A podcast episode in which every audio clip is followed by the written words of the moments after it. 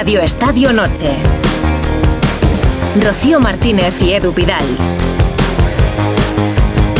En Onda Cero.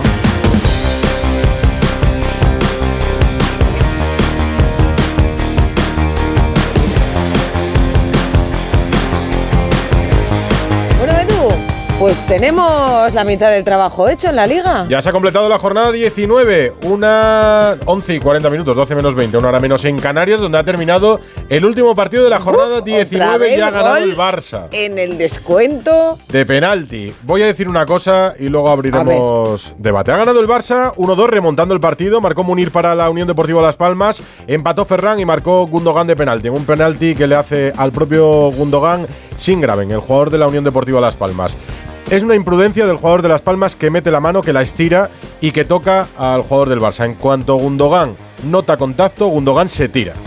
Yo no creo que el VAR pueda entrar, vamos, el VAR no puede entrar a corregir este penalti porque hay contacto. Tampoco me parece un fallo clamoroso de González Fuertes, pero a mí no me parece penalti. Me parece que Gundogan hace todo por lanzarse en cuanto nota el brazo por detrás del jugador de Las Palmas. Pero es que ha sido una cosa absurda, o sea, porque ha empujado ahí de una manera innecesaria. Bueno, pero que el Barça, pues mira, se queda a siete puntos ¿eh? del Real Madrid y el Girona, así que se engancha. Se engancha, lo que ha perdido el Atlético de Madrid, porque el Atlético de Madrid ya está fuera de la Champions. Es quinto, con los mismos puntos que el Atlético Club, pero quinto, fuera de la Champions. Eh, sí, y vamos a contar más cositas que han pasado hoy. Mira, es que estaba pensando yo, que me ha llamado la atención, lo serio que salía Xavi del partido. Digo, acaban de ganar en el último La excelencia no la han rozado hoy tampoco. Ya, ya, pero dices, igual te puede la euforia, ¿no? Por el hecho de seguir por lo menos vivo en la liga. Bueno, pues el efecto Quique Sánchez Flores ha durado un partido en Sevilla, ¿eh? Tampoco Quique da con la tecla. Hoy debutaba en casa, pues 0-2 ante el Athletic de Bilbao. Los goles de Vesga y de Paredes ojo, dejan al Sevilla solo un punto por encima del descenso. Era el estreno de Del Nido Junior, además como presidente. Y vamos a escuchar el sonido de ese partido. Lo hemos oído justo después en Dazón. Está Sergio Ramos haciendo una entrevista al lado de la grada. Alguien en la grada le está diciendo algo y esto es lo que dice Sergio Ramos. Eh, hemos creado, hemos generado ocasiones y al final pues eh, no hemos estado, ¿no? Fino tampoco de, de caragol, ya que otras veces sí, sí que lo hemos hecho, ¿no? Por lo tanto, no queda otra que, que asumir el, el rol que tenemos y seguir trabajando para intentar tener un poco de respeto que estamos hablando, tener un poco de respeto a la gente y al escudo, respeta a la gente, estamos hablando. Pues muy bien, pues respeta a la gente, respeta a la gente y cállate ya, anda. Pues estaba... Hay que aguantar de todo, pero bueno, lo que decía, ¿no? Estaba calentito. Luego lo ha explicado en zona mixta y luego le vamos a escuchar. En el Sadar, un gol de Budimir ha dado la victoria a Osasuna, uno de los equipos que junto al Madrid, al Atleti y al Barça jugará la próxima semana la Supercopa. Terminan los navarros duodécimos y con pie medio en segunda o casi los dos podríamos decir el Almería que no ha ganado ni un partido, que tiene solo cinco puntos y que están a 11 de la salvación. Dieron buena imagen, ¿verdad? Ante el Barça, pero nada. Solo un milagro podría salvar a los de Garitano. Y segundo partido de Nadal y segunda victoria. Pues hablaremos con nuestro compañero Rafa Plaza para que nos hable de esas buenas sensaciones otra vez por la vía rápida. Esta vez ante Kubler, mañana ante otro australiano, Thompson. Y hoy hemos tenido otra noticia, el adiós de Ricky Rubio. Su adiós a la NBA. Ha rescindido su contrato con Cleveland y además eh, ha puesto en sus redes sociales una carta dura emotiva donde habla pues de, los problemas de salud mental que ha tenido, está trabajando en ello y está mucho mejor. Luego entramos en detalle. Venga, vamos a Las Palmas, que acaba de terminar el partido con la victoria del Barça, siete puntos del líder el Real Madrid y el Girona, que tiene los mismos puntos y es segundo. Alfredo Martínez, David Ojeda nos han cortado el partido en Radio Estadio. Alfredo, buenas noches. Alfredo Martínez ha cortado la línea de Las Palmas. Kirian después del partido desde la versión de Las Palmas. Me voy a callar. No voy a decir lo que pienso ni tampoco lo que nos responde. Creo que esperemos que salgan a partir ahora todos los audios, todos los tratos, salga todo. Porque no es normal. No es normal. La semana pasada no nos dan explicación de lo de Sandro. Puede ser más falta, menos falta. Esta tengo que verla. Pero la acción creo que es muy parecida a la del gol de ellos de Ferran, que exactamente le hace el mismo movimiento a Ferran a Mica para, para ganar la disputa, que es algo normal, totalmente fútbol. Fútbol. Se la gana, no nos pita esa falta. Si esa falta, el penalti. Dos acciones seguidas ahí, muy claras, dos pisotones a serie. y los dos acaban en tarjetas en contra nuestra. Yo lo siento, no, mira que no me gusta y lo odio, te lo prometo, porque es que no me gusta. Es que me parece algo de, de pobre, de equipo pobre, pero es que duele dos partidos seguidos en el 94 y que el trato, la explicación sea de esa manera, que no sea con, con reglamento, con normas, que me digas tú, oye, saca las manos, tengo que verla, que lo más seguro, no, no lo dudo, que saque las manos. Si tú me dices que el bar lo ve así, vale, pero algo de explicación, algo de reglamento, que nosotros no lo sabemos también, que nos lo estudiamos, lo aprendemos para algo. Vamos a usarlo para todos igual. ¿Qué te ha dicho el árbitro? Es que no sé si has podido hablar con él, una breve conversación. No, no, es que no. En la primera que le voy a decir, ya me. Que no me digas nada. Digo, Pablo, te lo prometo que te estoy hablando bien, te lo estoy diciendo de buena, voy a intentar ayudarte porque aquí estamos para el espectáculo, para el fútbol. Yo te voy a ayudar a ti y tú me ayudas a mí. O sea, es cuestión de que ellos aparezcan lo menos posible, no de que sean más protagonistas que los futbolistas. ¿Qué solución ves? Ninguna, jugar al fútbol, jugar al fútbol. Ir al siguiente partido, no pasa nada, estamos en una posición cómoda. Esperemos que, que no nos pase factura estos puntos que se nos han ido al final de temporada. Pero jugar, no nos queda otra que seguir jugando, mirar para nosotros, que es lo que toca. Es la rajada de Kirian. Empezamos el programa Sí. con, dos, con dos buenos calentones, ¿eh? Kirian habla de Pablo, Pablo González Fuertes, que es el árbitro asturiano que dirigía el Unión Deportiva Las Palmas Fútbol Club Barcelona. Lo vuelve a intentar Alfredo Martínez, Estadio Gran Canaria. Muy buenas. ¿Qué tal? Muy buenas noches. muy buenas. Estábamos en el, en el trayecto hacia la sala de prensa, donde nos encontramos ya, como dices, caliente final de, de partido y a ver las explicaciones que da Xavi Hernández, porque el Barcelona se marcha nada más a acabar el partido y a ver si tenemos información en torno al alcance de la lesión, importante lesión que ha podido sufrir Joao Cancelo en el minuto 7 de partido y que es otra rémora más que arrastra este Barcelona en la presente temporada. Sería la- el sexto jugador en el dique seco, aunque recuperará a Íñigo Martínez para el partido copero frente al Barbastro. Pendientes también de la rueda de prensa de Xavi García Pimienta, todos en la, con la expectación máxima en esta sala. Los jugadores de la Unión estaban todavía sobre el césped, también agradeciendo al público el fenomenal comportamiento porque han llenado el estadio y han estado entregados desde el primero hasta el último minuto. ¿eh? Pues venga, a la espera de protagonistas en la zona mixta, en la sala de prensa. Y hay que contar que, que ha debutado Víctor Roque. Sí, sí. Ha estado a punto de marcar, ¿eh? Bueno, ha, eh, ha fallado la primera Este- que ha tenido. esta es la parte. bien, bien. Para Eh, ser más fieles lo a la mismo, verdad. Lo mismo se puede contar de, de dos. Las dos cosas son verdad, ¿no? Sí, sí. Ha estado a punto de marcar, pero bueno. Menos Lo podía haber hecho mejor. 11 y 47 y vamos ya con todo. Rocío Martínez y Edu Pidal. Radio Estadio Noche. Y Edu García, director de Radio Estadio, menudos finales tenemos, ¿eh? ¿Qué tal, Rocío? ¿Qué tal, Edu? Pues eh, sí, no, no te puedes. eh, no ha habido ninguna apretura. O sea, es verdad que ha ganado, por ejemplo, Granada, que lo hizo 2-0. El Atlético lo ha tenido también un poquito más fácil. Y el Rayo que lo hizo de esa guisa en Getafe, pero los demás partidos tremendamente apretados. Y hasta el final, ¿eh? De eso se trata. Y estaba pensando, viendo lo mal que lo ha pasado el Barça hoy en Gran Canaria y el partido un poco ramplón del Madrid ayer, si el síndrome, el síndrome post-vacacional también afecta al futbolista, que también son personas, Pero creo, no, ¿no? son- no son los periodistas, quieres decir, ¿no? Quiero decir que a lo mejor es verdad que tanto parón, tanto descansillo, luego te cuesta. Ricardo Sierra, ¿a ti también te sientan mal las vacaciones? ¿Qué o tal? no? Buenas noches. A mí me cuesta Buenas. mucho reconectar, pero, pero no sé si tanto como al Madrid o como, a- o como al Barça, como hemos visto, y sobre todo en la primera parte, pero yo creo que hemos empezado con la liga muy fuerte, ¿no? En los tres días estos que hemos tenido esta jornada de, después del parón, yo creo que hemos visto partidos muy buenos, además, bueno, pues con, con finales emotivos y emocionantes, como, como hemos tenido en el día de hoy, sobre todo también ayer, ¿no? Con el partido del Girona al Atlético de Madrid. Sí, sí. A- Abelardo habrá celebrado mucho ese gol de Gundogan de penalti, ¿no? Abelardo, ¿qué tal? Buenas noches. Buenas noches, feliz año a todos. Igualmente. Hombre, eh, era un penalti muy, muy importante porque de quedarte a nueve puntos a quedarte a siete, hombre, siete puntos es una distancia eh, todavía muy grande, pero sí que es cierto que quedarte a nueve o diez, como, como estuvo la mayor parte del partido, pff, no te voy a decir que era prácticamente decir adiós a la liga, pero casi, casi.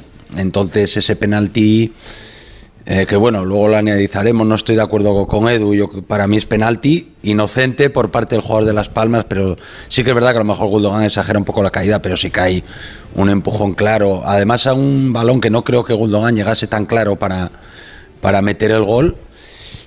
Pero no cabe duda que bueno, que, fue un respiro para el Barça, porque si no, ya te digo, con esa diferencia de nueve puntos, uf, la liga se ponía prácticamente imposible. Susana Guas, ¿qué tal? Buenas noches. ¿Qué tal a todos? Buenas noches. Buenas. Tenemos a tres en liza entonces por la liga. ¿A tres? No, yo No. veo ahora mismo un mano a mano Girona-Real Madrid. Dos y medio, ¿no? Como mucho. Dos y medio. Claro, hombre, eh, es verdad que con esta victoria un penalti que sabe a gloria al Barça, sigue metido en la pelea, porque yo creo que un empate ya le alejaba demasiado. Pero en cuanto al título, hoy, no, para mí es un mano a mano Girona-Real Madrid. Pues con Susana, con Edu, con Ricardo, con el Pito Abelardo y se sumará ahora David Bernabé, con Alfredo Martínez y David Ojeda en el Estadio Gran Canaria después del partido. Por empezar por lo que decía, eh, yo digo que es imprudente el jugador de Las Palmas metiendo el brazo. Me parece que exagera la caída Gundogan. ¿A vosotros qué os parece? A mí me parece penalti, lo he dicho en directo, me parece penalti. Viendo luego la imagen ralentizada, me parece que entraría el factor Newton, Rafa Benítez. Si al árbitro no le damos la ocasión de verlo y de contextualizarlo con una pantalla, yo entiendo que una mano en la espalda, un jugador que se cae. No, yo entiendo que, que Gonzalo Fuerte lo pite. es que se, es que se ve mucho, además. Otra cosa es que al bar le volviéramos otra vez a afinar y le dijéramos, oye, cuando el árbitro de bar vea que hay un jugador que exagera porque no hay fuerza suficiente para que el tipo se vaya al suelo, que le avise. Oye, eh, lo ha visto en directo y te parece penalti, muy bien. Yo quiero que ahora juzgues viéndolo en la tele. Yo en, directo, yo en directo lo veo, mientras lo contáis en Radio Estadio, lo veo en la televisión en el monitor, lo veo y digo, ¿pero qué hace este chico? No, no, en directo es penalti. Veo la repetición y digo, en cuanto Gundogan nota, nota, la, la, el brazo en la espalda, Mira, se lanza, porque igual, además se pero, impulsa. pero podemos decir, igual esto que es le fútbol, pitan el papá. otro día a Ramón Terrats eh, en el Villarreal contra el Parecido. Valencia, luego duro. Muy parecido, muy, Muy parecido. muy En cuanto parecido. nota las manos el delantero por detrás, se va al suelo y, y yo entiendo que González Fuertes ahí pite penalti y entiendo también que el VAR no pueda entrar, porque es lo que dice. ¿Cuánta fuerza es necesaria para derribar a un no jugador? como decía, no se sabe. Entonces, por tanto, yo creo que es un penalti.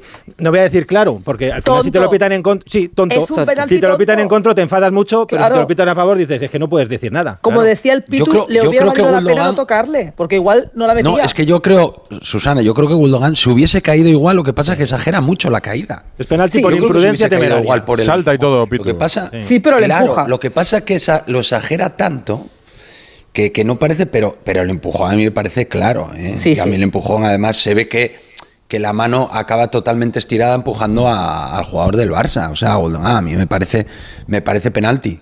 Sin el brazo estirado, cuerpo a cuerpo, la misma fuerza del empujón no lo pitan. Hombre, pero porque no se ve. Si es que el problema es que tiene el brazo tan estirado que es que se ve tanto que Es yo que- creo que no sé, Claro. no sé cómo va a dormir Claro. esta noche. Me parece Hay que le va a estar dando, área. le va a estar dando vueltas empujar, un buen rato. ¿eh? levemente, pero hace el gesto de empujar. por Yo creo que es un empujón sí. instintivo. Está el minuto noventa y tantos, te lo quieres quitar del medio cuando pueda y el chaval saca la mano y se da cuenta. Xavi sí, en Movistar, nada más sí, terminar el sí. partido. Está en directo ahora mismo el entrenador del Barça. Tú fuiste muy Isabel con la primera parte de la Almería. Y hoy el Barça le ha costado encontrar espacios. Quizá no ha sido tan protagonista en balón como, la idea inicial entiendo que tú tenías. ¿Cómo has visto esa primera parte?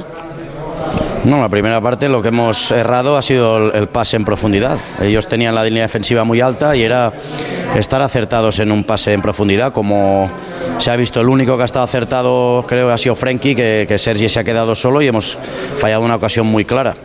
A partir de aquí creo que la segunda lo hemos entendido mejor, no hemos caído tanto en fuera de juego, hemos tenido más timing, lo habíamos entrenado incluso esta semana, eh, un ejercicio exclusivamente para, para romper eh, la, defensa rival, sobre todo atacar la espalda, y, era y es lo que hemos entendido en la segunda parte. Hemos tenido más paciencia, ha sido en el momento exacto cuando hemos eh, marchado en profundidad y eh, así era el partido. No esperábamos tener tanto dominio. Hemos estado muy bien en la presión tras pérdida y en la presión alta. Sí que es verdad que la primera parte nos han generado 2-3, pero en la segunda prácticamente en un córner solo. Eh, bien, el equipo ha hecho un partido para ganarlo y creo que es justo vencedor. Con las ocasiones que, que habéis tenido, por ejemplo, en la primera mitad ha tenido más claras las palmas. Eh, eso que siempre hablamos, ¿no? De la falta de gol. Y hemos visto a Víctor Roque, que ha tenido como dos llegadas importantes, ha tenido desborde. ¿Te tranquiliza más que este tipo de jugadores lleguen a la plantilla para sumar? Sí, nos va a dar, creo que nos va a dar, va muy bien en profundidad. Hoy precisamente el cambio de Robert es por eso, porque un futbolista que va más en profundidad como Víctor, como Ferran, como Joao, hoy requería al partido futbolistas que fueran en profundidad, Fermín, Sergi, incluso Gundo, eh, Rafa, Lamín. Bueno, creo que hemos hecho buenos cambios y al final se ha notado, se ha notado, creo que hemos acertado y sobre todo hemos estado más acertados de cara, de cara al último tercio. Hemos estado eh, bien, al gol de Ferran nos ha dado alas eh, y se ha visto un Barça que ha querido ganar el partido y, y insisto, que hemos, que hemos sido justo vencedor. Ferran te lo está poniendo muy difícil en las alineaciones. Venía estando cuatro partidos de, de suplente, saliendo de revulsivo, hoy titular y ya sabía aprovechar muy bien su oportunidad. Bueno, Ferran siempre es una garantía para nosotros, ¿no? Y Rafa, y Robert, y ahora Víctor, y Lamín, y bueno, y Joao, y hay mucha competencia arriba y tienen que entender que, que habrá minutos para, para todos los futbolistas. ¿Era el partido que esperabas? Me esperaba quizá más dominio de Las Palmas, ¿no? Hemos estado muy bien en presión alta, les hemos robado muchos balones.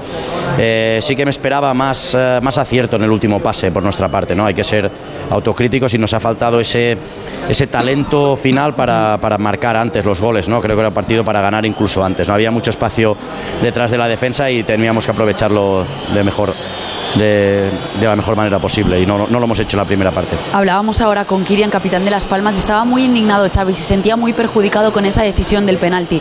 Yo quiero saber cómo lo has visto tú. Sí, yo entiendo a Kirian, porque yo también me indigné mucho en Getafe, pero para mí es penalti, es un empujón y es penalti. Se pita uno en Valencia ayer, que también es, es un empujón y es, es penalti, es penalti claro para mí. La última, ¿cómo está Cancelo?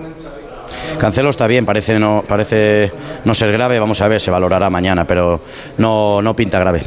Gracias, Gracias. Xavi, enhorabuena Bueno, por el yo voy a Pues decir, lesi- se ha lesionado el después de la rajada final, en la última rueda de prensa del año de Xavi Hernández, a mí me parece que tiene una visión demasiado optimista del partido. Lo entiendo porque ha marcado un penalti en el 92. El resto de la lectura que hace del partido no la comparto para nada. Me parece, desde luego, un Barça bastante de bastante bajo nivel, de, de- de los últimos años, de lo peor que he visto en el Barça, y hoy no mejora en nada la versión de los últimos partidos del equipo.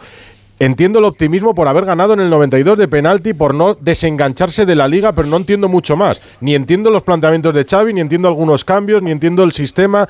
No entiendo muchas cosas. Entiendo la alegría por la victoria. Pero claro, me contrasta esto con la tremenda rajada que se pega en la última rueda de prensa de diciembre. Aquella me pareció, eh, pues, pues no sé si por decir aquí estoy yo antes de que acabe el año. ¿Por qué fue? Y en esta para animar a todos un poco. Pero no hay tanta distancia en lo- entre lo de hace 10 días y lo de Sobre ahora. todo con la primera parte. Yo- Edu, yo, yo creo que el partido del Barça en la primera parte es, es lo que tú dices, no juega absolutamente a nada. Y, y él simplemente lo resume con decir, no hemos estado acertados en el pase final. Cuando yo le he visto tremendamente cabreado cuando se ha marchado y prácticamente ni celebraba luego el primer gol. Yo creo que, que no venía a cuento, quiero O sea, decir. no entiendo la vara de medir del enfado de Xavi. Un día y yo creo que esa rajada. otro. Pero yo para creo- que sacudir- sus palabras- Para intentar sacudir el vestuario y no va a soltar otra Pero sus igual después de palabras, ganar. sus palabras dicen una cosa y su cara dice Otra. otra. Sí, sí, o sea, él ha terminado el partido y no tiene ningún gesto de euforia ni media sonrisa. Está en la entrevista. Gol de No, Ferran no. en la celebración del gol. En la Sí, celebración del gol sí, pero termina el partido pero el y se va lo celebra. y se va súper serio. Sabe que tiene la cámara pegada al lado y él es consciente de que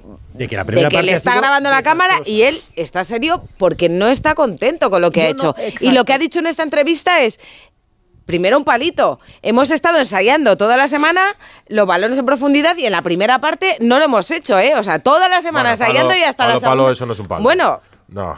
eso- ver, el mensaje de Edu. hasta la segunda, hasta la segunda no han hecho, no han hecho lo que lo que yo quería. Y después otro 15 recadito que ha dejado. ha. Aquí tienen que 15 entender, minutos. tienen que entender todos que van a jugar, porque hoy Joao Félix ha empezado en el banquillo y el cambio que ha hecho ha sido el de Que Lewandowski. eso sean palos es leer muy entre líneas. A mí Bueno. me parece. ¿eh? Bueno, Edu, a ver, a ver, no puede, no puede hoy salir en la. eh, evidentemente hoy el Barça no ha estado bien, sobre todo el primer tiempo no ha estado bien, ha estado mal, ha estado mal, eso está claro, y Xavi lo sabe.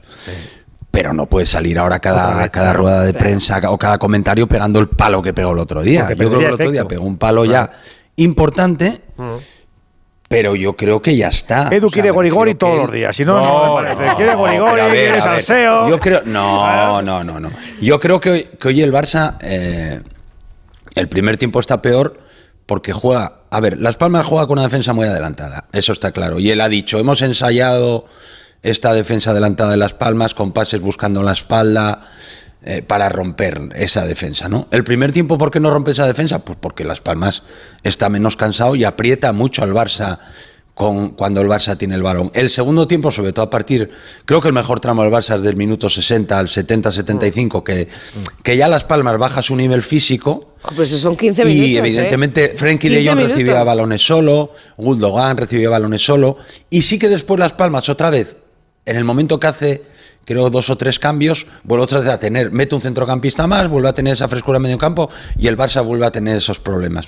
Pero a ver, eh, Xavi sabe que el Barça jugando así no va a ganar la liga. Eh, A ver, Xavi no es tonto, pero no puede salir cada rueda de prensa a meter palos a los jugadores. Creo que el otro día ya metió el palo. Hoy mete un palo importante quitando a Lewandowski, que no lo hacía, que creo que ha sido importante. Y no, met- y no quita Lewandowski para meter a Víctor Roque, no quita Lewandowski para pasar a Ferran de delantero centro, aunque luego lo quite.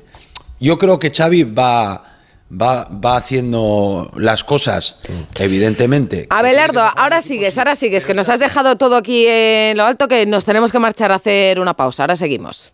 Radio Estadio Noche. Bueno, estoy viendo el penalti del Cádiz al Barça y es escándalo, escándalo total. He visto empujones más, más directos, más fuertes y no pitaron nada y en esto es, es escándalo. Los árbitros se nota perfectamente a quién arbitran, saben perfectamente a quién arbitran y es escándalo. Y te lo está diciendo uno que es del Barça, ¿eh? pero es de escándalo mayúsculo. O sea, el Gundogan hizo ahí un paripé que te cagas y el árbitro tragó, no, es otro cojonado más. Otro que después no quiere criticar. es de escándalo. El Barça hace lo que quiera y le sobra tiempo. Y nadie se queja. Increíble. Pero bueno, es lo que nos toca. Lo único que hay, bueno, un lapsus lingüe que se llama, ¿no? Era, era el Las Palmas, es también otro a equipo gusto, ¿no? amarillo. Esto- en mi casa es quedarse a gusto. ¿eh? Y el que se quiera quedar a gusto, arroba Radio Estadio N, 608-038-447. Ana Hemos Rodríguez. preguntado que si os ha parecido penalti a Gundogan esa última jugada. El 49% opina que sí, el Vas a dar, tiras a dar, 51% Ana. opina que no. No me digas eso, que ya me está cayendo bastante. Vaya preguntita, madridista, me están llamando. Ayer no preguntaste por Carvajal. me están diciendo esto, ¿eh? Así lo, aquí lo dejo. A ti que no tienes ni las sábanas blancas. Eh, Abelardo, nos comía la medianoche, no sé si Bueno, sobre Xavi lo... nos, ha dejado, nos ha dejado, vamos, dos titulares. Una que Xavi sabe que así no va a ganar la liga y que no puede estar echando No, bronca todos los días, ¿no? Pitu. Bueno, hombre, eh, yo creo que, que Xavi sabe perfectamente que, que si el equipo juega así, eh, no va a ganar la liga. Porque hoy, a ver, ganas, por ganas de casualidad, entre comillas, eh, tienes que, mejorar en todos los aspectos. Pero no solo en el aspecto ofensivo, sino en el aspecto defensivo. Eh, creo que el Barça es un equipo que también eh, le genera ocasiones de gol, y lo he dicho varias veces, no, no significa que sea la línea defensiva. Al Barça le cuesta, no estoy de acuerdo mucho con lo que dice Xavi. En el segundo tiempo sí que es verdad que alguna vez, pero no estoy muy de acuerdo en que el Barça recupera muchos balones en campo rival. Precisamente es lo que le carece ¿no? al Barça, eh, que ataca mucho sobre ataque posicional sobre el rival y le cuesta hacer ocasiones, evidentemente. Y el Barça su fuerte es robar y a partir de ahí generar ante un rival que esté más abierto, pues esas transiciones y esa calidad que tiene medio campo hacia arriba, ¿no? Pero bueno, eh, yo no estoy de acuerdo con Susana. Yo creo que todavía el Barça puede pelear esta liga eh, y veremos a ver lo que pasa. Queda toda una segunda vuelta. David Bernabéu, muy buenas. pienso que la puede Hola. David. Incluso el Atlético de Madrid. todos. Antes de que os lancéis, coger aire, que está hablando Xavi en la rueda de prensa, a ver si dice algo más de lo que ha dicho en la tele. Vamos a escuchar a, a Xavi, que ha dicho que no hay intocables, evidentemente, que están vivos. puntos se os escapaba la liga. Hombre, que estaba más difícil, claro. Sí. Sí, sí, claro. Pero siempre, siempre hacéis las suposiciones de manera negativa. Me hace gracia.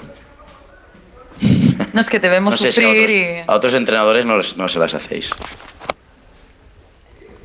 O sea, crees que Alfredo. somos muy pesimistas. Se- se- no, no, que se ha ganado, si se ha ganado. Entonces, ¿para qué haces la, la suposición? Si no ya no va a pasar esto que dices. Esto ya no va a pasar.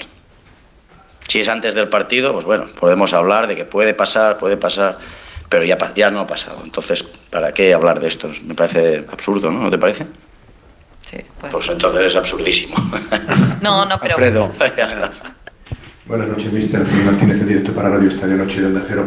¿No estás cansado de tirar las primeras partes o de tener que ir siempre a remolque? Porque todo es la tónica de toda la temporada, ¿no? Sí, hemos encajado gol, sí, en un desajuste nuestro también en defensa. Sí, sí, otra vez hemos tenido que remar, además contra un equipo que, que cuando se ha puesto por delante del marcador nadie le ha remontado. En 19 partidos, nadie. Es otro punto positivo a favor nuestro hoy. Ningún equipo, Las Palmas, se ha avanzado el marcador y no lo ha remontado nadie. Pues hoy le hemos remontado nosotros, también tiene mérito. Eh, sí, eh, no, cansado no, es, es fútbol, es fútbol, es fútbol, pero sí, sí, tenía mucha fe, les he dicho en el descanso, les he dicho, vamos a ganar 1-3. Les he dicho, pero si hacemos bien el timing, no caer en fuera de juego, pases no en horizontal, sino en vertical, en vertical o en diagonal en este caso, el timing, el partido estaba ahí, no, no, no hacía falta hablar mucho más. Era un tema de, de- de- de- tener más madurez en el juego y de, y de calidad en el último pase. Nada más. Ha dicho, hay que respetar al campeón. Estamos vivos en, en la liga. Pero Vamos no la habéis felicitado entonces hoy, por eso se enfada. Está sacando Alfredo. pecho. Lo Yo- que, yo no. lo que parece que nos conoce, porque sois los mismos que seguís al Barça todos los días. ¿A qué entrenador le vais a preguntar? Un día pide acreditación para Valdebeba, si quieres, y pregunta otra cosa, Alfredo. Sí, a ver, qué sigue. Sí, creo que hemos estado mucho mejor que el día del Almería, sobre todo en la primera parte del Almería. Sí, sí. En este caso sí, y en la segunda parte, hoy son partidos diferentes, cada partido es un, es un mundo y hoy en la segunda parte creo que el equipo lo ha entendido y ha ido a por el partido. Nos hemos vaciado para ir a por el partido y creo que es merecido. La rueda de prensa del técnico del Barcelona, que de Radio Marca. Eh, te quería preguntar eh, qué tiene Cancelo, porque bueno, eh, ha sufrido ese golpe en el, en el tobillo. No sé si tiene para mucho, para poco, hay que hacerle pruebas. Eh, ¿Cómo lo has visto anímicamente al, al jugador? En, No, en teoría es la rodilla, en teoría es la rodilla y en principio no parece grave, pero vamos a ver mañana hasta que no estén las pruebas, pero no parece grave. ojalá sea así, pero otras veces que ha dicho que no eran grave. Aquí, aquí, aquí. Eh, Otras veces que ha dicho que no era grave, pues no ha tenido tanta suerte. Hola, Xavi, buenas noches. David Ibáñez de Mediaset. Te- preguntaban por lo de la primera parte de hoy, que no, tampoco te ha acabado de, de convencer. Yo no sé si después de, de esa charla que tanto se habló de- del Día de la Almería, si hoy te esperabas que, que el equipo saliese de, una manera diferente, porque también hemos visto en la, en la primera parte muy nervioso y en la banda discutiendo con el árbitro. Quizás no te esperabas ¿no? Que, que el equipo saliese de esa manera y si después es un golpe en la mesa y, y te reconforta ver cómo han reaccionado en la segunda. Sí, sí, contento y estoy muy satisfecho. La segunda parte hemos estado mejor en cuanto a juego, pero no, no de valores. Hoy la intensidad, el ritmo, la actitud para ganar el partido ha sido, ha sido buena. Así que nos, la primera parte nos ha faltado juego. Nos ha faltado juego, pero sobre todo, más que juego, el último pase. El último pase de, de Ronald, de Christensen, de- uno de Frenkie que ha sido maravilloso, a Sergio Roberto que ha sido una ocasión muy clara, era esa eran esas jugadas las que, las que marcaban el partido, ¿no? Las Palmas ha puesto, han sido muy valientes, línea defensiva muy alta, muy alta. Y nosotros hemos estado bien en la presión, hemos recuperado, hemos tenido mucha posesión, muchas ocasiones en la segunda parte. Bien, me voy satisfecho, sí. Yo creo que cada vez está cada vez está más satisfecho. Le preguntaba, bueno, le mencionaban Mm. esas protestas al árbitro, hablaremos de eso ahora, porque hay una imagen donde se le lee bastante Le bien los preguntan por el labios. árbitro. que La- dice- La última, la última, perdona, Rocío, por el árbitro. A ver qué dice él. del partido sobre cómo le hablaba. No sé qué opinión tiene de él. Sobre lo que dice Kirian. Pues que hay tensión siempre, que hay muchas cosas cuando se juega un partido de fútbol, supongo que habrás jugado algún partido, pues es- hay, hay mucha tensión. Mucha tensión, hay nervios, todo el mundo quiere ganar, nos jugamos mucho, hay mucha presión y el árbitro, si me hablas del penalti, para mí es un penalti, claro, el, el- el nuestro. Yo insisto, me parece un penalti que se puede pitar, me parece una imprudencia, pero no me parece un penalti claro. En- Entiendo que digáis algunos que es penalti, Directo o sí la te parece mayoría. claro, ¿no? A ti en directo Sí, en directo sí, en directo Ah, sí. pues Cuando sí. no, cuando veo la repetición no me lo parece. Entiendo que el VAR no entra. directo y en la repetición. No, ah, no, a mí no me parece es que el. VAR no puede entrar en este tipo de Me parece una imprudencia meter la mano. Vamos a ver, Edu Pidal, esta Me parece una imprudencia meter la Para mano. remachar el gol. Bueno, me vais a decir lo que opino yo. Digas que es un penalti inocente del jugador de Las Palmas. Me parece imprudente meter la mano. No me parece un penalti claro, me parece un penalti que se puede es un penalti inocente, pero es un penalti como una catedral. Es que si vamos a negar un penalti como el que hemos visto hoy a Gundogan, yo sí. ya no sé. Yo te lo no pongo a en duda. penalti. Hombre, pero vamos a ver, pero es que, bueno, oye, tú tienes derecho a poner en duda lo que quieras, naturalmente, no te voy a decir yo. Pero vamos, es que a mí me parece tan clara la imagen, tan clara. Sí, no, y Vamos, Pitu yo- también, y a si- Edu si García. el futbolista Sí. de Las Palmas Sí, es ya sé que jugador son mío. Yo- yo también me creo que es enfado con mi futbolista. Pues todos. Es que, se, es que todos, se ve yo no. mucho, es que se ve mucho, es es que no puedes llevar las manos así vamos, sobre la espalda de un futbolista rival en el área. Empuja y el otro se directamente, ya equivoca. está. Esto es así. Las dos cosa, cosas. Yo no he dicho que no pueda pelear la liga. Incluso el Atleti creo que la puede pelear a 10 puntos. Pero ahora mismo veo mejor y con más posibilidades que otros al Girona y al Madrid. El Barça ha salvado los muebles al final, pero no está fino. A mí me sorprende que Xavi obvie toda la primera parte. O sea, otra primera parte para olvidar sin un remate Sin a puerta, sin alma, sí. sin juego y sin remate. nada. Y no creo que Xavi esté contento hoy, diga lo que diga. Todavía no ha dado con la tecla. Además, le veo nervioso y faltón. Porque yo, su reacción yo, con el árbitro. Le he visto a la defensiva. No, nervioso, nervioso y faltón no. Hay una imagen donde se le ve tocándose la cara, como pues qué esa, cara tienes, y diciéndole, me cago en tu puta madre. Que es que pues se lee eso muy clarito. Y él mismo está diciendo. hombre, lo puedes decir de otra forma. Dilo de otra forma, que tu madre. O con un pitido, lo que haga falta, pero es verdad. Es necesario que lo digas. Es que ¿eh? necesitamos un pitido, tener razón. ¿Puedo rebobinar? No, no, ya no rebobines porque es lo que ha dicho yo en directo he dicho me c punto. No, claro. Ya, ¿Sabéis lo que pasa? Que tú en la, en la tele puedes poner el rótulo, pero aquí en la radio si no lo, lo, lo, peor, lo, peor, de esto, lo voy a decir también. Pero si lo peor de esto, no lo volveré a hacer. Lo peor de esto es que Xavi lo dice al lado del cuarto árbitro. Sí, exacto. Y si lo hace exacto. Abelardo dirigiendo sí. a la vez, lo echan. Oye, que a Greenwood, le, acaban de echar por decir no, Pac no sé qué. Sí. Y si lo hace cualquiera, lo echa. Justo después y a Xavi, de y, con Xavi, y con Xavi han hecho oídos sordos. Yo creo que, es una irresponsabilidad del cuarto árbitro. Yo, echaron yo creo la primera jornada contra el Getafe. El, el no puede entrar en una acción así. Yo creo que ¿Echaron a Bordalás o echaron a Xavi? ¿El VAR no puede entrar en una acción así? Creo que no. Responden a esta pregunta, Edu Pidal. ¿A quién echaron en la primera jornada contra el Getafe? No, pero es que la pregunta Tú haz preguntas también si quieres, David. No. Yo lo que digo, Xavi lo ves, yo lo que digo que lo ven roja, ¿eh? y lo opinan. Yo te digo que la primera jornada quien expulsaron fue a Xavi. Me parece, me parece que el cuarto árbitro hoy Ciérrame a David porque si como no como no se calla cuando estoy hablando para que la gente me escuche, ahora te doy paso, David. Digo que el cuarto árbitro hoy se inhibe. Se da mus, pasa olímpicamente de lo que están yo, diciendo delante de su cara. Yo te diría que la mayoría, y no avisa al árbitro. Yo creo que la mayoría David, ¿tú crees que no? Que la expulsión no, no, a Xavi no, yo no te digo lo de hoy. Yo te digo que igual ah, pero que estamos hoy, hablando se de lo de hoy. Inhibir, se ha podido inhibir. Sí, pero ese programa lo hicimos, pues pero hoy qué ha pasado? Eh, Edu, a ver, de forma injusta. A, ver, Edu, Edu, de todas formas, no sé qué le pasa hoy. Edu, ¿qué te pasa hoy? ¿Quieres, ponerte, aquí, Rocío? Quiero que la gente, quiero que la gente, quiero que la gente nos entienda. Entonces, de uno a uno se entiende. Edu, Pitu. Edu, vamos a ver una cosa. Vamos a ver, esto siempre ha pasado en el fútbol. O sea, yo cuando eres entrenador de un equipo grande te protegen más en ese sentido y cuando eres jugador igual. Y a mí me pasó, ya a mí me pasó cuando jugaba en el Sporting, después tuve la suerte de fichar por el Barça y, y, podías dirigirte de otra forma al árbitro que en el Sporting no podías. Pero es que es así. Pitu, Pitu que, tú que eres, es así. Que eh, eres, entrenador respetuoso. No hay eh, cuarto árbitro que no se vaya bien insultado todos los partidos. Todos los partidos. Por los entrenadores. Eh, eh, todos los partidos. Y los, ver, y los, mm, cuartos bueno, árbitros no, tienen, no, no, tienen el más. Sí, bueno, pues eh, tú ya te digo que ya, ya, ya te he dicho ahí, que tú eres, ya te he dicho que tú eres muy, muy, muy, muy educado. te voy a decir. En general tienen que hacerse es... los sordos todos los cuartos árbitros. Otra cosa es el árbitro principal. Sí, en general el cuarto árbitro cosa... se hace el muti. Pero esta no era, sí, esta pero, no era perdona, para el cuarto, ¿eh? Pero, pero, yo lo, de hoy, lo de hoy no era para el cuarto. Claro, pero el árbitro no lo ha visto. No, pero una cosa. y a la cara, yo creo que Xavi hace un giro. Yo he visto la jugada, lo hemos contado en directo. Sí, ¿eh? sí, sí. yo creo que Xavi hace un. La cara no. La última palabra ya no se ve. Eh, y la frase, sabe perfectamente la que última la dice, palabra no la dice un poco al aire, porque sabe perfectamente que si mira al árbitro y al árbitro le dice en su cara lo que le dice. Un momento, un momento, que está hablando García Pimenta. De esta jugada. De esta jugada. Se acuerda de su madre cuando se da la vuelta. Yo no sé si era eh, suficiente como para ser penalti, eh, encima expulsión, eh, no lo sé, no lo he visto repetido.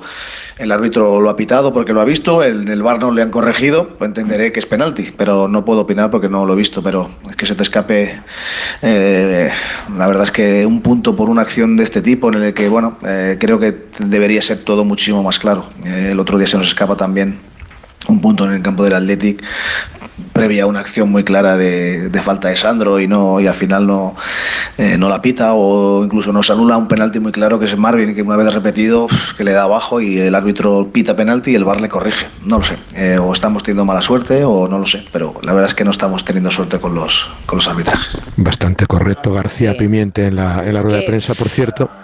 Ha, dicho que son 31.712 espectadores la cifra oficial del, del club hablan ahora de la situación final.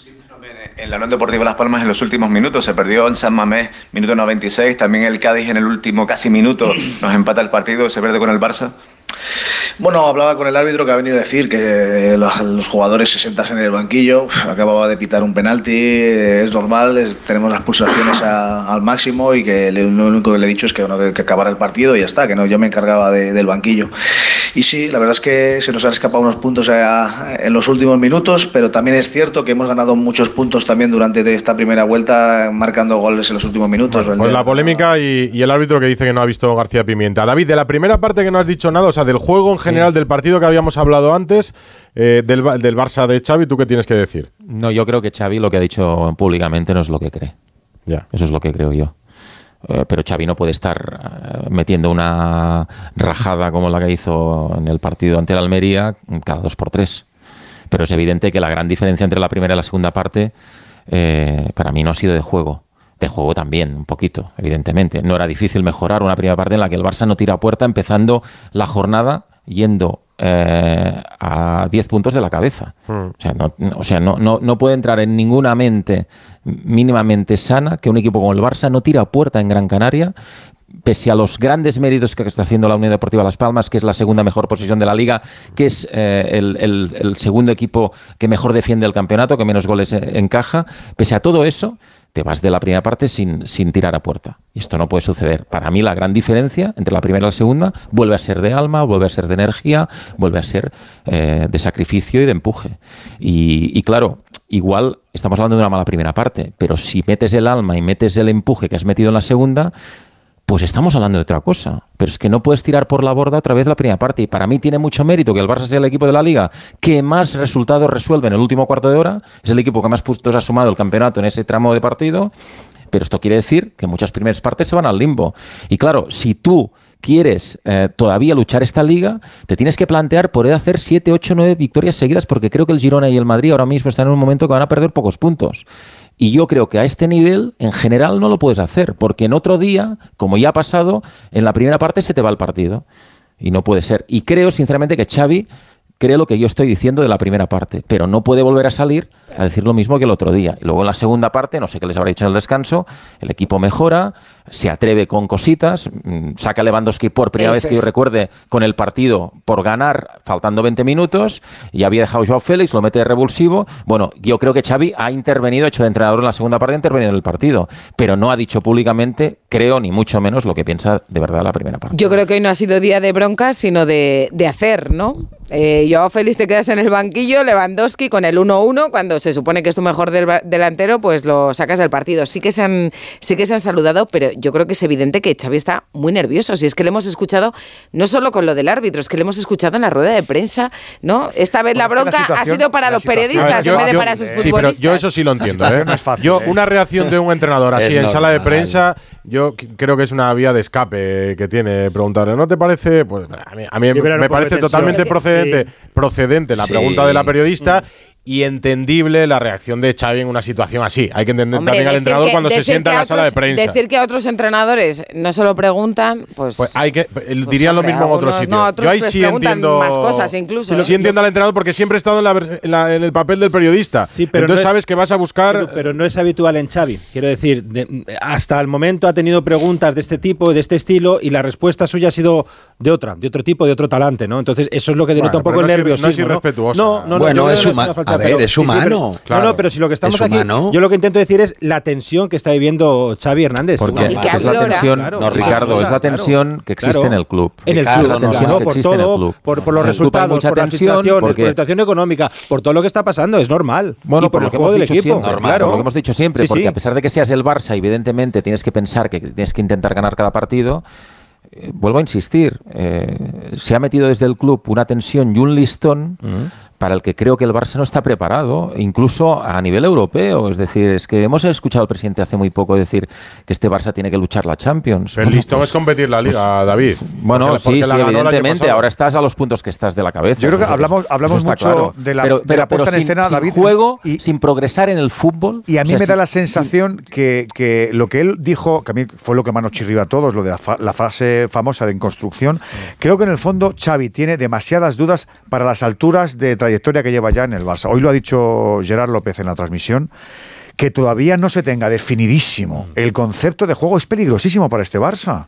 Me parece muy peligroso porque luego efectivamente se van sumando las lesiones, los estados eh, anímicos y físicos de muchos jugadores que, no están en su nivel, que os he notado. Es que está, la primera parte no salvabas a ninguno. El punto honor de, de Sergi Roberto. Para de contar. Pero que tú no tengas claramente cuál es mi plan A, mi plan B, mi plan C, si tengo el bloque arriba, si un equipo me toca la bola, si un equipo me la quita, a mí me llama mucho la atención. Porque creo que es que todavía Xavi como entrenador del Barça tiene demasiadas dudas. Pero Yo es creo- que fíjate que esto, que, creo, esto Edu- que decimos siempre de Ancelotti, ¿no? Eh, algunos lo dicen como como para restarle importancia a su categoría como, como entrenador, lo de gestor de grupo, es que un gestor de grupo consigue hacer grupo y consigue sacar lo mejor de cada futbolista, que los futbolistas estén más o menos contentos con su rol. Bueno, no contentos, que lo entiendan. Sí, pero vamos a ver, no, que entiendan, que entiendan su rol. Y es Hoy que Xavi da a un poco la sensación de que, de que está dando de que está dando un poco bandazos, Bandazos. ¿no? Ya, Porque pero- además pero- digo yo, estos días pensaba, digo, es que, es que me acuerdo de que hace nada estábamos hablando aquí de Fermín, de, de la Yamal, como, como los como los nuevos balón de oro, De ¿no? Y ahora está y ahora está el Barça como eh, en un estado, es que desde que dijo lo de construcción está como en un estado de deconstrucción casi. No, pero vamos a ver, vamos a ver. Este entrenador del que habláis, el año pasado, si os acordáis, en un partido contra el Betis en el Villamarín, que el Barça va ganando 0-2, minuto 83 de partido, ¿vale? Faltando 7 para el final, hay una contra del Betis, con superioridad numérica, que se repliega todo el Barça y abortan la contra del Betis. Y luego en la rueda de prensa sale Xavi y pone esa acción como ejemplo de compromiso del equipo y de hambre para ganar la liga. Bueno, pues ese entrenador que era el mismo que el que tiene ahora el Barça, ese entrenador si tuvo una piña el año pasado en el vestuario. Pero y este año Porque la si tiene. no, no se David. hubiera ganado la liga. Sí, pero y este año No la se hubiera tiene. ganado la liga con No, no, 11 yo también lo creo y a 1-0s, mí me parece ¿no? que lo que hizo Xavi el año Vale. pasado ganando la liga, Entonces- a, a pesar de que los rivales se cayeron, porque se cayeron, pero me parece que tuvo mucho mérito, pero ¿tú ves que, eso lo haya conseguido este año? No, no, no, evidentemente el objetivo, eh, si, si el objetivo Rocío es el que él se puso para empezar la temporada, es decir, este año, sobre todo, eh, tenemos que jugar mejor y de forma más continuada. Bueno, pues este objetivo todavía no se ha producido, eso está claro. ¿eh? Pero, pero digo, que vamos, que yo he visto a este equipo jugar mucho mejor y dar mucho más en el campo que lo que está haciendo, es que lo he visto, independientemente de la brillantez o menos brillantez. Evidentemente, porque mm, lo vengo insistiendo desde el primer día. ¿no? En este sentido, no, o sea, no, no, no digo una cosa por otra. Es decir, para mí el Barça tiene mejor plantilla que hace dos años, pero sigo pensando que tiene un plantillón. Luego estarás más o menos brillante. Pero hacer primeras partes como la que ha hecho el equipo esta temporada, yo el año pasado, sinceramente, vi muy pocas.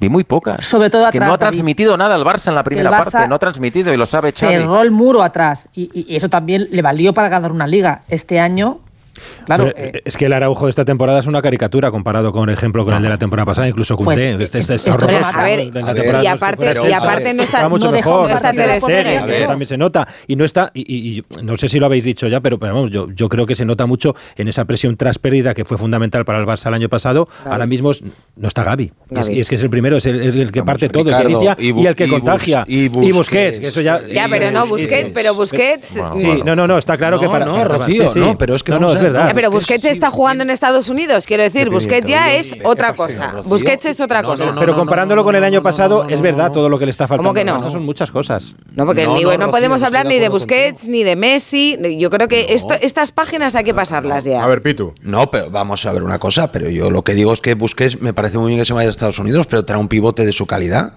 No, no, claro, no, no, pero que lo de Busquets. Yo Ah, es que bueno, yo creo que, es- no. que esos futbolistas. No, no, pero me que no- refiero que, el son irrepetibles. No tiene un jugador, pero bueno, irrepetibles llámalo X, Rocío, pero es un jugador que te daba Sí, sí. que el equipo juntase esas líneas, Y ya que hablase en qué momento tenías que hacer la presión, etcétera, etcétera, y que te aseguraba Ya, pero- un primer pase hacia adelante que te generaba transiciones. Y te has es que gastado- son, y te has son gastado, pequeñas Pitu, situaciones que parecen una tontería que es muy importante. Y te has gastado, Pitu, jugador 3 millones y medio en el mercado para sustituirle.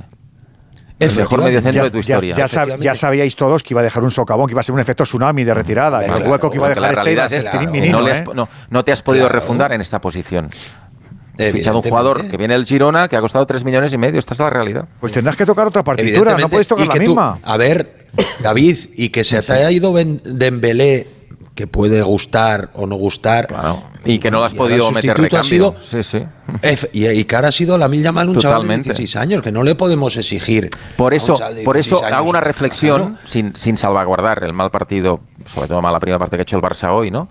Y lo que está pasando esta temporada, pero hago una, hago una reflexión. Es decir, eh, muchas veces escuchamos, "Oh, es que el Barça se ha gastado dinero en estos dos años y medio. Sí, se ha gastado dinero en tres, cuatro jugadores, ¿vale? Pero, de verdad, decirme, ¿Cuánto? eh, un Barça, un Barça de hace 10, 15 años, que fuera el rey del mercado como lo era, es decir, que pudiera fichar los mejores jugadores, de los jugadores que ha fichado, decidme cuántos habría fichado. Yo os digo que solo hubiera intentado fichar a Kunde. Porque mira, tú no hubieras ido por Lewandowski, hubieras intentado competir por Mbappé o por Haaland. ¿Vale? Hombre, Tú pero no No, no, Lewandowski el año pasado no salió mal. No, perdóname, tú no fichas al extremo del Leeds. No lo fichas al extremo del Leeds. No vas a fichar al extremo. Pero a. Cancelo sí, David. ¿vale? No, no, pero Cancelo, Cancelo y Joao Félix, Alfredo, te vienen, te Ya- vienen eh, cedidos y por una coyuntura del mercado, por la presencia de Jorge Méndez, etcétera. Pero digo los jugadores. Yo solo fichaba en tu nombre a. Rafinha, Tú- claro, tú no, hubieras, tú no hubieras ido a buscar ni a Lewandowski, ni a Rafinha, ni por supuesto en su momento hubieras pagado 55 millones por Ferran Torres. Esa es la realidad. Entonces, ninguno de estos jugadores hubiera venido si tú, si tú ahora fueras al mercado y te pudieras gastar, como se ha gastado el Madrid, 130 kilos en un futbolista que está marcando diferencias. ¿Vale? O sea que la realidad del Barça es la que es. Nos guste o no nos guste. Y esto no quiere decir que con lo que tengas y con lo que tienes no puedas jugar mejor y debas jugar mejor de lo que estás jugando. Pero ¿cuánto Hombre, por lo menos mejor, que, Las Palmas y mejor que la ¿Se ha gastado el Almería, ¿no? Barça? 200 y pico kilos, ¿no? Más o menos. Sí, pero que te estoy diciendo que el Barça no ha fichado lo que ha querido, que ha fichado lo que ha podido. Bueno, Otra cosa o es que no ha fichado, caro. o que no ha fichado bien. Que lo haya fichado. o- otra cosa es que lo haya fichado caro. Pero a ver, que no se ha gastado 100 millones en ningún futbolista, ¿eh? claro. Que se ha Bueno, gastado pero, 50 eh, bueno, kilos pero- de- en pero- Lewandowski y porque el Bayern con 34 te lo deja. Pero Si tampoco, no, tampoco el Madrid se está gastando de 100 vino te lo millones da cada año en un 28.000. futbolista, ¿no? Tampoco. Pues pero lo que quiero decir, por ejemplo, ha venido Gundogan. ¿Gundogan tú crees que con 28 años el City lo deja libre?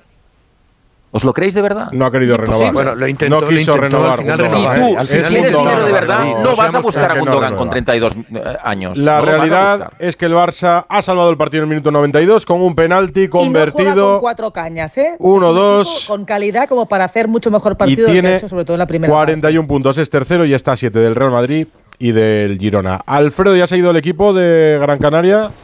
Sí, se marcha ahora mismo, coge el vuelo directo porque mañana presentan a Tigriño. Y media de la mañana, firma el contrato a las 11 y luego da unas eh, patadas ahí en el césped. Ha podido debutar marcando, como decía Rocío, ha tenido dos oportunidades. ha debido, ha debido debutar marcando.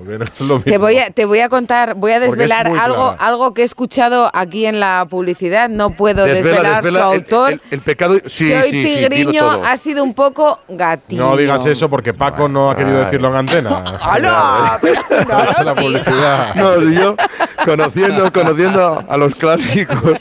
Pero, eh, por cierto, Rocío, me he acordado de ti esta mañana. A ver, ¿por qué? Las- porque en- hacía, en porque has ido a darte un paseo por la playa. 28 grados en las canteras, todo el mundo haciendo surf, tomando el sol, pasándolo de maravilla. Pero eso sí, te vas a acordar tú de mí el, el domingo, de las canteras a Barbastro el próximo domingo, con Sí, temperaturas en torno a cero Estado- grados. ¿eh? Bueno, Vaya yo estado voy, a Barbastro. estar, voy a estar voy en Aranda y en. Burgos. Escúchame Ahí una voy a estar has estado ¿Estás en Barbastro? Sí, sí, y mucho Voy- frío voy de a día. comentar, o sea, que comentar. los machos el domingo. Abrigaros. Oye, David Ojeda, ¿en Las Palmas la gente está con el mosqueo de Kirian o no? La gente no está tan, No, tan, no, tan no le ha enfadada. querido secu- secundar, ni siquiera le ha querido secundar el propio entrenador Xavi García Pimienta, que sí ha citado la jugada de San Mamés del último partido del paso de año, pero que ha dicho que para hablar y para manifestarse sobre lo que ha pasado hoy tendrá que ver el partido en frío, analizar esa acción y que por lo tanto, si el VAR no lo ha anulado, dicho por ejemplo con la acción de ese penalti de Sigraven, es porque no había que anularlo. Así que ha estado mucho más temperamental Kirian en ese final de partido que otros compañeros y que el propio entrenador en la sala de prensa. Pues cerramos a David Ojeda y Alfredo cierto, Martínez. Dime, Abelardo. Quería, quería, no, quería apuntar una cosa, que parece con el, bueno, con el temporada increíble que está haciendo el Girona, que es espectacular. Pero cuidado con la Atleti y Las Palmas, ¿eh? Sí, Las sí. Palmas, un equipo recién ascendido, 25 puntos. Me parece que está haciendo una temporada de matrícula de honor, no, lo siguiente también, o sea que enhorabuena. Y van a vender varios jugadores a final de temporada, ya lo verás. Véndele a Alfredo, que se mueve mucho por Barcelona, un coche eléctrico, que, que, que no es tan caro. Es que Alfredo dice que es muy caro el Yo coche te eléctrico. voy a decir que es una caro. cosa antes de esto, también se lo vendería a Gundogan sin ningún tipo de problema, pero que si hubiera habido pirañas o cristales, yo te digo que no se hubiera tirado. Bueno, pues a Gundogan, por ejemplo, le podemos decir que el otro día una persona de este equipo, no voy a decir quién, No hables en tercera persona. decía que quería comprarse un coche eléctrico, pero que le parecen caros. Y además hay que comprarse el cargador. Y encima hay muchos modelos y no se aclaras. Pues que no busque más, porque la solución está en Spoticar. Ya sabes, el líder europeo en vehículos de ocasión. En sus más de 200 concesionarios te pueden asesorar para encontrar tu coche eléctrico de ocasión a un precio increíble y con hasta 3 años de garantía. Ah, y en Spoticar el cargador viene de regalo, ¿eh? Entra en spoticar.es y encuentra el coche eléctrico de ocasión. No hace falta decir más. Ahora mismo entra en spoticar.es. Spoticar, Alfredo, Spoticar, muévete en coche eléctrico. Radio Estadio Noche. Rocío Martínez y Edu Pidal. Radio Estadio Noche. Rocío Martínez y Edu Pidal. Pues no, no debería ser Lewandowski titular. El Cigriño y Joao deberían de ser titulares. Es que sí, hemos abierto otro melón, respecto a lo de Gundogan. El 45% opina que sí es penalti, el 55% dice que no. Y sobre si debe ser Lewandowski Mira, mira, titular. Hay pidalistas, hay Sí, esta, esta segunda pregunta está mucho menos igualada. Pidalistas, ¿eh? que sepáis que también hay tratamiento, ¿eh? ¿Debe ser Lewandowski titular en el Barça? El 26% opina que sí, el 74% dice que no. Bueno, pues a ver si hay cameros entre los oyentes de Radio Estadio Noche. Pito, ¿has visto lo de Sergio Ramos? Lo voy a refrescar Eh, sí, por sí, si sí. acaso. Bueno, hemos dicho, Lo vi, lo vi, lo eh, vi. hemos escuchado al principio toda la rajada en la entrevista post partido en el superflash de Sergio Ramos después del partido en Dazón. Eh, un pequeño extracto del enfado de Ramos. Ten un un poco de respeto que estamos hablando. Ten un poco de respeto a la gente y al escudo. Respeta a la gente y cállate ya, anda. Y lo explica. Lo ha visto todo, todo el mundo, ¿no? Yo creo que al final el futbolista y el jugador sabemos que estamos expuestos siempre a, la crítica, pero hay cosas que no debemos ¿no? permitir ni formar parte de ello, como es la, falta de, educación o, la falta de respeto. ¿no? Y, bueno, eh, había una persona eh, increpando mientras yo hacía la entrevista, realmente no, no decía nada eh, respecto a los jugadores, pero he visto oportuno porque en el fútbol como en la vida yo creo que la falta de respeto y, y la falta de educación yo creo que hay que, que no vincularlas y pararlas, ¿no? Y en ese, en ese sentido pues he visto oportuno separarlo porque creo que el sevillismo y la institución están muy por encima de, de la opinión o la falta de educación de cualquier, de cualquier persona. Carlos Hidalgo, Sevilla, buenas noches. ¿Qué tal? Buenas noches. Lo que no Eh, está muy por encima el Sevilla es del descenso, un punto. No sé cómo, cómo se recibe esa derrota de hoy y estas palabras de Sergio Ramos dirigidas a un aficionado.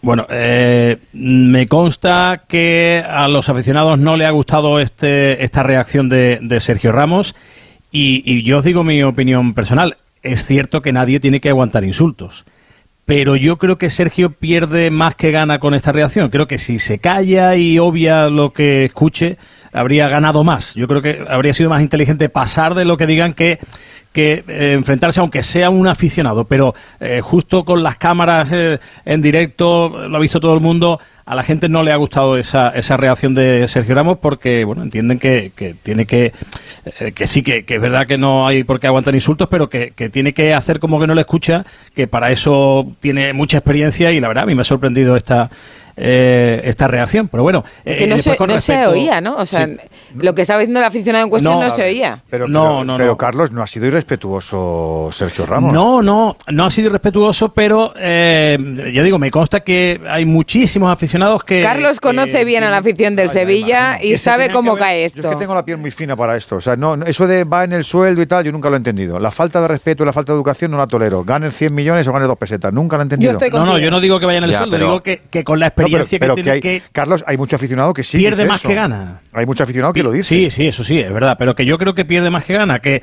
que a lo mejor hubiera sido más inteligente decir, bueno, lo escucho y sigo con la entrevista, eh, ¿sabes? Que, que, que reaccionar así, ya sé que no. Sí, pero en una no ha dicho situación tan nada. complicada como está el Sevilla, le estás insultando mientras habla. Yo creo que es normal que salte como un conejo. O sea, no todo vale. Hay gente que va al fútbol solo a insultar y hay que tener un poco más de respeto. Yo, yo estoy con Ramos ahí. Yo, yo me parece entendible, pero no me parece inteligente. ¿eh? Yo, yo entiendo, porque al final esa reacción de, de Ramos lo que va a generar es más crispación dentro de los aficionados. ¿eh? Y, y no, no- y- y entiendo que, que no tienes por qué estar soportando siempre los insultos y por supuesto no se puede justificar de ninguna de las maneras. Y que parece lo que dice, ¿no? Que lo que dice Edu, ¿no? Que es que van el sueldo y tienen que aguantar de todo. No, no es cierto. O sea, lo que hace el aficionado está mal, está muy mal, es reprochable. Pero lo que hace Sergio Ramos, repito, es entendible, pero no me parece inteligente. Lo de Ramos hoy es un pelotazo al aire de la policía para evitar los disturbios. Hoy Ramos lo que intenta es minimizar que eso se convierta en algo Es que general peor, pero es que igual en es cada el- partido y después No, de cada pero es que partido. lo que intenta enfermedad, Ramos, lo bueno, yo no sé lo que consigue, pero lo que intenta Yo Ramos es haciéndolo delante de todo el mundo porque es la entrevista no, más claro, vista sí. del postpartido Sí, pues ha y se, vira- y se vira- viraliza en cuestión de segundos. Yo creo que lo intenta es voy a pararle los pies a este Bueno, irrespetuoso sí, para que el resto no nos lo frase, diga en la salida. el escudo, ¿no? Ricardo y Susa- y Susana han hecho miles de entrevistas Es, estas es un y- y poco no es habitual. Es una reacción, no digo que no sea natural, y si pero es- es de cara a la Y galería. si es habitual que haya camarilla de aficionados en torno al flash interview para decir cosas. Buena Pero no tengo, claro, verlos. no tengo claro que haciendo esto cumpla, o sea, Claro. consiga su objetivo, ¿eh? de que el resto no, se lo digan, porque, porque igual lo que hace es a calentar todavía mucho más los ánimos. Sí. ¿eh? Para mí se equivoca en el tono y en, en utilizar la palabra cállate. Es decir, y, y creo que hubiera sido mucho más inteligente hacer la entrevista y cuando termina la entrevista te vas allí, te diriges al, al aficionado sin O te vas al vestuario. Y en voz baja le, le explicas, bajo tu punto de vista, que lo que está haciendo no es correcto. En otro tono. Yo creo que a veces eh, esto funciona mucho más que ha intentado hacer Ramos hoy, pero bueno, puedo entender que en el fragor de la batalla. Yo, yo os entiendo a todos, Se- eh, pero, no vaya, ¿no? culpabilicemos al que ha sido víctima de una agresión. No, no, está verbal. claro, está claro que, que- que el insulto ver, claro, sobra en cualquier momento, en cualquier A momento ver, de la yo voy vida. a- está claro. Yo voy a dar mi opinión. Yo, yo entiendo a Sergio Ramos perfectamente. Mm, Lo entiendo porque yo creo que el fútbol es el, el único o de los pocos deportes que te pueden decir lo que quieran. Es que es así. El periodismo Yo- también, que Bueno, soy- en las redes sociales No, no, también. no, no. Hay barra libre. No, Por pero cualquiera. yo no veo un partido de tenis o un partido, eh, yo qué sé, No, en el tal que te puedan echan de la grada directamente, tenista. claro. No, Pero me refiero, Cuando lo hace alguien, es que efectivamente tiene consecuencias. claro, Claro, también. pero Sí, es que sí. es increíble. Yo he vivido, porque te pasa, de ser entrenador, yo estar de entrenador y en la grada llamarte de todo, desearte Sí. la muerte, no te, y, no, y no exagero, y tener policías al lado sentados. Tú, o sea, me refiero que tú estás en, en un ámbito normal en la calle y si yo insulto a una persona y hay un policía al lado, me llama la atención. En el fútbol no. O sea, Sí, yo sí. estoy y tal, y uno me llama, "Mu- que te el- y el policía está acostumbrado. tal". Se ha normalizado Pero- pero, por ejemplo- Y no No, no, pasa se ha absolutamente nada. Y lo peor es que si tú te giras y le dices algo, madre mía, te insultan 20, no 50. Claro. Pero Ricardo, por es ejemplo, tú, tú que estás todas las semanas en campos de fútbol y en campos de fútbol diferentes, ¿ha cambiado esto? A mejor, ¿no? Yo creo que antes había Uf. más. Bueno, Rocío. No tanto, eh, no te creas. Hombre, porque ahora está la liga, está la liga persiguiendo, no. poniendo el delegado de la liga pone Sí, todos los partidos, sí, esta grada insulta, no y qué. muchas Sí, campañas, haces muchas campañas precisamente para concienciar, racista- para no naturalizar ni normalizar precisamente simplemente el, el insulto, ¿no? Que lo tenemos eh, naturalizado como si fuera algo normal, ¿no? Que la gente vaya al Pero fútbol. ¿tú a crees que no ha cambiado solo- desde hace, o sea, respecto a hace 10 Nada. o 15 No, años? no, ¿no? Siéntate en una grada y lo que es el insulto, hay a no. tu alrededor. Es verdad que porque antes pasaba de todo, es que antes tiraban de todo, tiraban de con los rivales, con el portero. Y con los periodistas. Yo Sí, he hecho sí, un sí. montón de encuestas en muchos campos y a mí me han insultado y tienes la sensación de que si... O sea, eh, no, no me he vuelto nunca. Porque si lo haces, eh, tienes un conflicto. Tienes ¿Es un conflicto si es más de uno, David. Bueno, Pero, sí, pero a ver, uno. yo entiendo, yo entiendo a Sergio Ramos, no sé los insultos que ha dicho esta persona tal, pero que le Él paren dice luego que no decía nada, este ¿eh? tipo de personas me parece iba más muy con. Antonio al palco, yo creo que más que contra él Sí, o contra sí. la gente de. de- sí, Mira, tienes la reacción de Ramos en el- en, eh, cuando explica lo que sucede ya en la zona mixta después del- de increpar al aficionado. Creo que no era nada personal. Sergio Ramos, mira.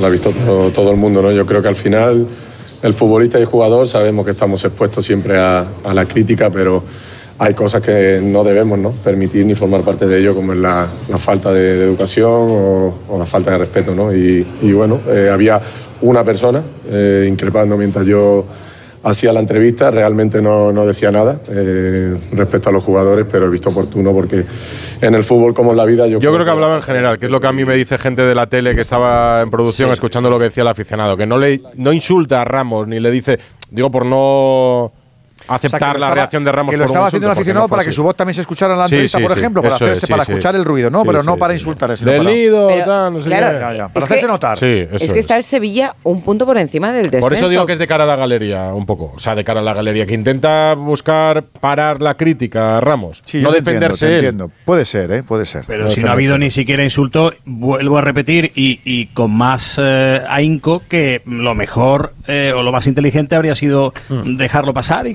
Es que no era necesario eso, porque ahora consigue el efecto contrario, de verdad. Eh, hacedme caso. Y mientras, y mientras del nido padre acariciando su gato, está, a la salida del partido estaban los no es la par- bueno, no lo sé si tiene, si lo tiene, será como persa, así como. ¿Que es Goldfinger en, en James Bond o qué? Más o menos. Bueno, cuando salía del campo estaba el micro de, de la sexta ahí, del nido padre.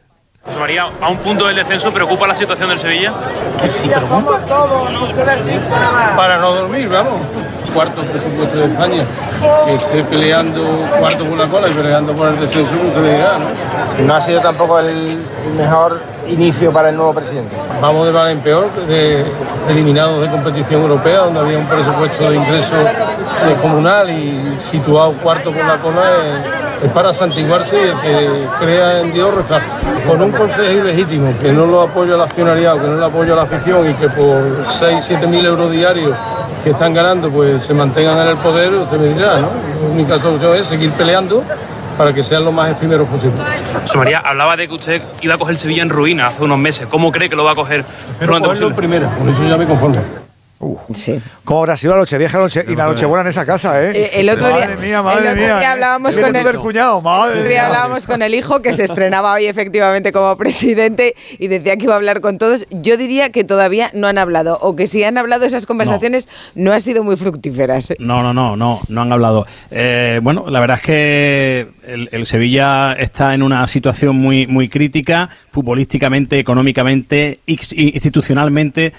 Y, y bueno, pues eh, otra derrota más. Mm, Yo, eh, si me permitís mi, opinión, yo, creo que el Sevilla tiene un problema de futbolistas. Eh, estaba claro que Diego Alonso no se estaba entrando de la película y que había que cambiar, pero el problema no era solo de entrenador. El Sevilla tiene un problema de plantilla, un problema de calidad. Hay jugadores que no dan el nivel mínimo y no creo que lo vayan a dar.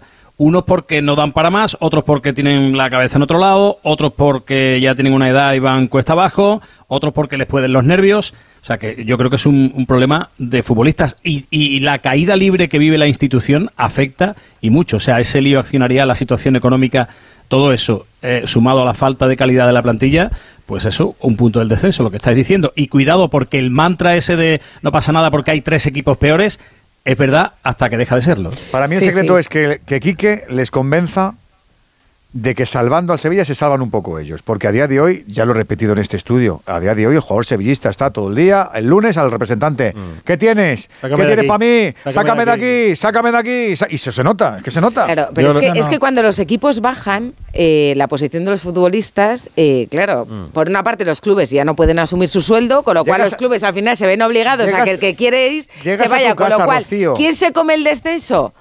Los aficionados y el club sobre Llegas todo. a tu casa y te dice tu parienta, ¿y los niños qué? ¿Y el cole qué? ¿Y la ciudad qué? Y, ca- y- y es un drama, ¿eh? Yo y es un drama. Me voy a aventurar, pero creo que de ninguna manera el Sevilla va a bajar a segunda división ni haciendo la peor segunda vuelta que podáis imaginar. pero que- que no se Pero es el segundo año consecutivo que coquetea, ¿eh? Pero, un Sevilla cuarto por abajo se sigue devaluando y los jugadores se Eso siguen devaluando. Sí, Edu. sí. Y el peligro se huele muy que creo cerca, que- yo Ojo lo que porque creo tienen que la copa tienen- con el Ferrol que juega muy bien, ¿eh? Abelardo. Ojo a la copa. Y luego el Alavés. Susana, yo creo que ahora el Sevilla que lo está que igual menos- que él, muy igualado. Plántate las últimas creo que 10 Sevilla- jornadas en esta situación, ¿eh? A un punto del descenso. Hombre, ojo. eh, evidentemente. Pero a ver, yo creo que el Sevilla, una persona que, que mejor ha podido fichar el Sevilla es Quique. O sea, un entrenador con una experiencia increíble que conoce la Liga Española, que encima de segundo está Oltra con él, o otro entrenador con la experiencia que tiene. Pero los jugadores son los que son, ahí Pitu. está. Claro, es que el problema es de equipo. Pero, pero tú crees que, que los jugadores, eh, vale, son los que son. Pero este equipo con la plantilla que tiene No es plantilla para, para bajar. pelear por, por bajar a segunda división. Que he visto. Hombre, tiene, hemos yo creo que, a- que tiene que ¿eh? apelar a su orgullo, ¿no? Porque es verdad que también tener en tu currículum el Porque descenso sí. del Sevilla, pues no debe molar Mira, mucho, el la verdad. del Sevilla era aficionado. vamos a pensar que que con Rakitic, con Sergio Ramos, con Enesiri, con etcétera, con Pues sí, con eso. Campos, Sí, etcétera, ¿Cuántos etcétera, años vas a pensar en no bajar. 120. El- Yo creo que cuando, cuando llegó Quique, Cada uno, cada el uno. actual presidente del Sevilla viajaba por los campos celebrando el ascenso del Sevilla hace no tantos años a Primera División. Dicho hace igual 20 que no lo hemos o dicho, yo lo digo. Me parece muy oportunista que José María del Nido Benavente haga este tipo de Te voy a decir lo que pasa. declaraciones. a la los, los salida- medios, los, no, los medios sabemos dónde se sienta porque va siempre a su mismo Sí, asiento de socio abonado. sabemos lo que va a decir. Claro, no. Pero él sabe que van a va hablar, decir, pero claro, sabe que puede decir, aunque le tengas manía a tu hijo o lo tengas un problema con tu hijo, Hombre, hay que ser un poco prudente. Eh, pero lo de la sí. pasta, ¿cuánto has dicho Pero que si ganaban al día? le llamo 7.000 mierda. euros. 7.000 euros al día. Casi Yo un millón de euros que no lo mantiene. Salía, salía con todos los mensajitos que quería contar, no se lo olvidó Abrazo. Hidalgo, que vas a tener semana entretenida. Mira, le vamos, ahora mientras se va a Carlos Hidalgo, le vamos a dar una buena noticia, una alegría, y es que pues yo creo que para todos los que están luchando por el descenso, eh, la buena noticia es que la Almería está prácticamente en segunda división después. Bueno, de la derrota hoy. ¿eh? y si hubiera ganado hoy también. Bueno, pero ya con la derrota está a 11 puntos. Después de la derrota ante un Osasuna, oye, que llega, pues nada, tiene la Copa ahora, iban a Castellón, se van a la Supercopa y en mitad de tabla. Así que, pues Arrasate está contento con esta primera mitad de curso, ¿no? Sí, por eso no lo quería hacer ayer, porque no, no es lo mismo, ¿no? Nos vamos con 22 y, y bueno, pues eh, creo que vamos, eh, estamos el 12, tenemos 8 equipos eh, por detrás, 22 puntos. Bueno, creo que el equipo sobre todo puede hacer las cosas mejor y vamos a intentar hacer una mejor segunda vuelta, pero bueno, eh, un aprobado sí que le doy al equipo en esta primera vuelta. ¿Te parece pronto ya para hablar de Mbappé 4 de enero, Abelardo, o no? No, De Mbappé. Pero si se lleva hablando no sé cuánto, ¿no? Este, este año solo tres días. otra cosa Solo es se que ha hablado tres días este año. ¿eh? Otra cosa es que le la entiendas. decisión, ¿no? El muchachito. Hombre, 4 de enero. Mía. Manu Terradillos, muy buenas. Hola, ¿qué tal? ¿Cómo estáis? Un En a Francia, todos. después de lo que dijo ayer se Mbappé, cuenta. ¿qué dicen? Bueno, eh, hay sobre todo el equipo que apunta a que esto se pueda resolver pronto. A mí me cuesta creerlo. Pero es esa posibilidad la que evocan. Es verdad que es más bien un artículo de análisis de la situación, no una noticia tal cual, pero en la que hablan de esa posible presión del Real Madrid para que se solucione pronto, para que dé una, mm, respuesta pronto. Además del hecho de que al jugador le gustaría afrontar con calma lo que queda de temporada y sobre todo poder preparar la Eurocopa y los Juegos Olímpicos y que podría decidirse antes del cruce con la Real Sociedad. A mí me cuesta mucho creerlo, porque no está ahora Mbappé en una situación de poder negociar con fuerza pero esa es la información que hay. Sí que se ha sabido algún detalle más de esas famosas declaraciones eh, que dio después del partido de la Supercopa. Así que ¿no? estamos Que dijo- intentando leer entre líneas, a ver si nos arrojas luz. para mí el A ver, mensaje es claro. Pa- para mí el mensaje es claro. Para mí el mensaje era, con el dinero que he perdonado, ya no se me puede echar en cara si me voy, digamos, sin renovar y sin traspaso. Lo que sí se ha sabido He hace no mi mucho es parte. que- Sí, pero lo que sí se ha sabido hace no mucho, porque él decía ambas partes estamos protegidas. Es decir, yo perdono no, dinero al todas PSG. las partes dijo, ¿no? Sí, bueno, todas las partes, incluyendo Pero ¿quién él son y todas el- las partes? el- ¿El Madrid también? Él y el No, PSG. el PSG, claro. Él y el Claro. PSG. ¿El Liverpool? Se entiende que el PSG, se entiende que el PSG está protegido porque le perdona dinero, pero lo que se ha sabido hoy es que ese perdón es un poquito más de esos 80 millones, eh, serían 100 de la prima de fidelidad y otro tipo de, de, bueno, de, de cobros que debía tener, pero que en ese momento en el que se acordó ese perdón, se acordó también que si finalmente renovaba, lo, lo recibía, y no solo lo recibía, sino que lo recibiría además eh, pues consistentemente aumentado. Y de hecho, Le Parisien va más allá diciendo que incluso eso, ese aumento está firmado no por club y jugador, sino por representantes legales de ambos, y que se materializaría. Es decir, que no solo recuperaría lo que ha perdonado, sino que además ganaría más si se queda. Un detalle que, por cierto, no ha gustado nada a los aficionados del PSG. Pero, Susana, ¿os dais- os A ver. que te veo ahí como, como lanzada ahí. No, hombre, eh, ahora entiendo un poco más el mensaje de ayer, porque claro, es eso, todas las partes están protegidas, dice, ¿quién no? Claro, él porque seguirá jugando y siendo uno de los mejor pagados, el PSG porque algo se llevará a pesar de irse libre, y lo que nos decía, y el Madrid que también está protegido, o el Liverpool, es que no sé, o sea, la intención del Madrid es firmarle ya, este mes. Lo que no sé es si puede mantenerlo en secreto cinco meses, No, porque como se filtre, imposible. ¿Va a jugar el final de temporada con todo el Parque de los Príncipes tirado encima? Hombre, me parece muy complicado. Imposible. Y tampoco creo que el Madrid esté muy dispuesto a esperar hasta julio a ver qué pasa con su vida, ¿no? Pero os dais cuenta de una cosa, este chico siempre habla de dinero. Es que, es que siempre es ¿Quién, lo Manu? mismo. ¿Manu Terradillos? No, no, Manu no. Manu no.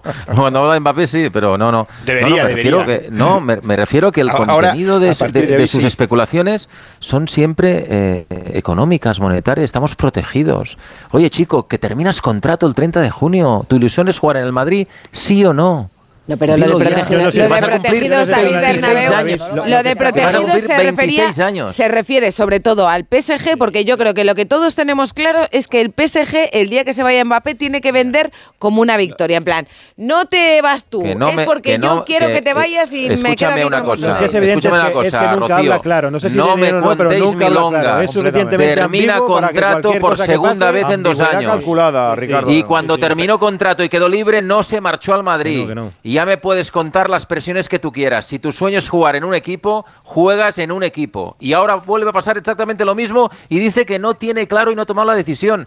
Si terminas contrato el 30 de junio y tu ilusión es jugar en el Real Madrid, como al parecer siempre ha sido así, pero que nunca ha sucedido. Pero que pues, no lo puede decir ahora, David. Banco y en Claro, a botella. ver, eso es un ah, mensaje para tranquilizar a la Hace gente. dos años tampoco lo podía decir. No, hombre, ¿cómo lo va a decir? A ver, Él a veces- dijo al club, él dijo al club por carta que se quería ir y lógicamente ahora sale diciendo esto de no he decidido para que la cosa se tranquilice. Imaginaos que sale dijo ahora el y club dice, por carta que no quería renovar, que no estaba dispuesto Claro. a firmar ese Sí, año sí, hasta pero si se 2025. decía lo mismo Sí, hace que, dos que años. se quería ir. Si se habló de hasta que tenía preparado un documental de su última temporada, que habían hablado con, con eh, algunos de los responsables de formatos largos de Canal Plus para dirigirlo. Es decir, Tenía dos. eh, La decisión. Esta iba a ser la última temporada. Y ahora dice esto. Yo A ver. entiendo que porque no puede salir y decir "Ah, me voy, porque no está, no está, no tiene al público ya tan a, tan a su favor como lo tuvo en temporadas precedentes. A veces los sueños tardan en cumplirse. Fernando Burgos, buenas noches.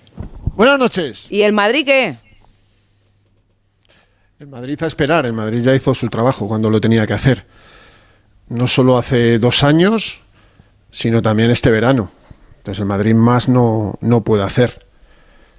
Si quiere venir, vendrá.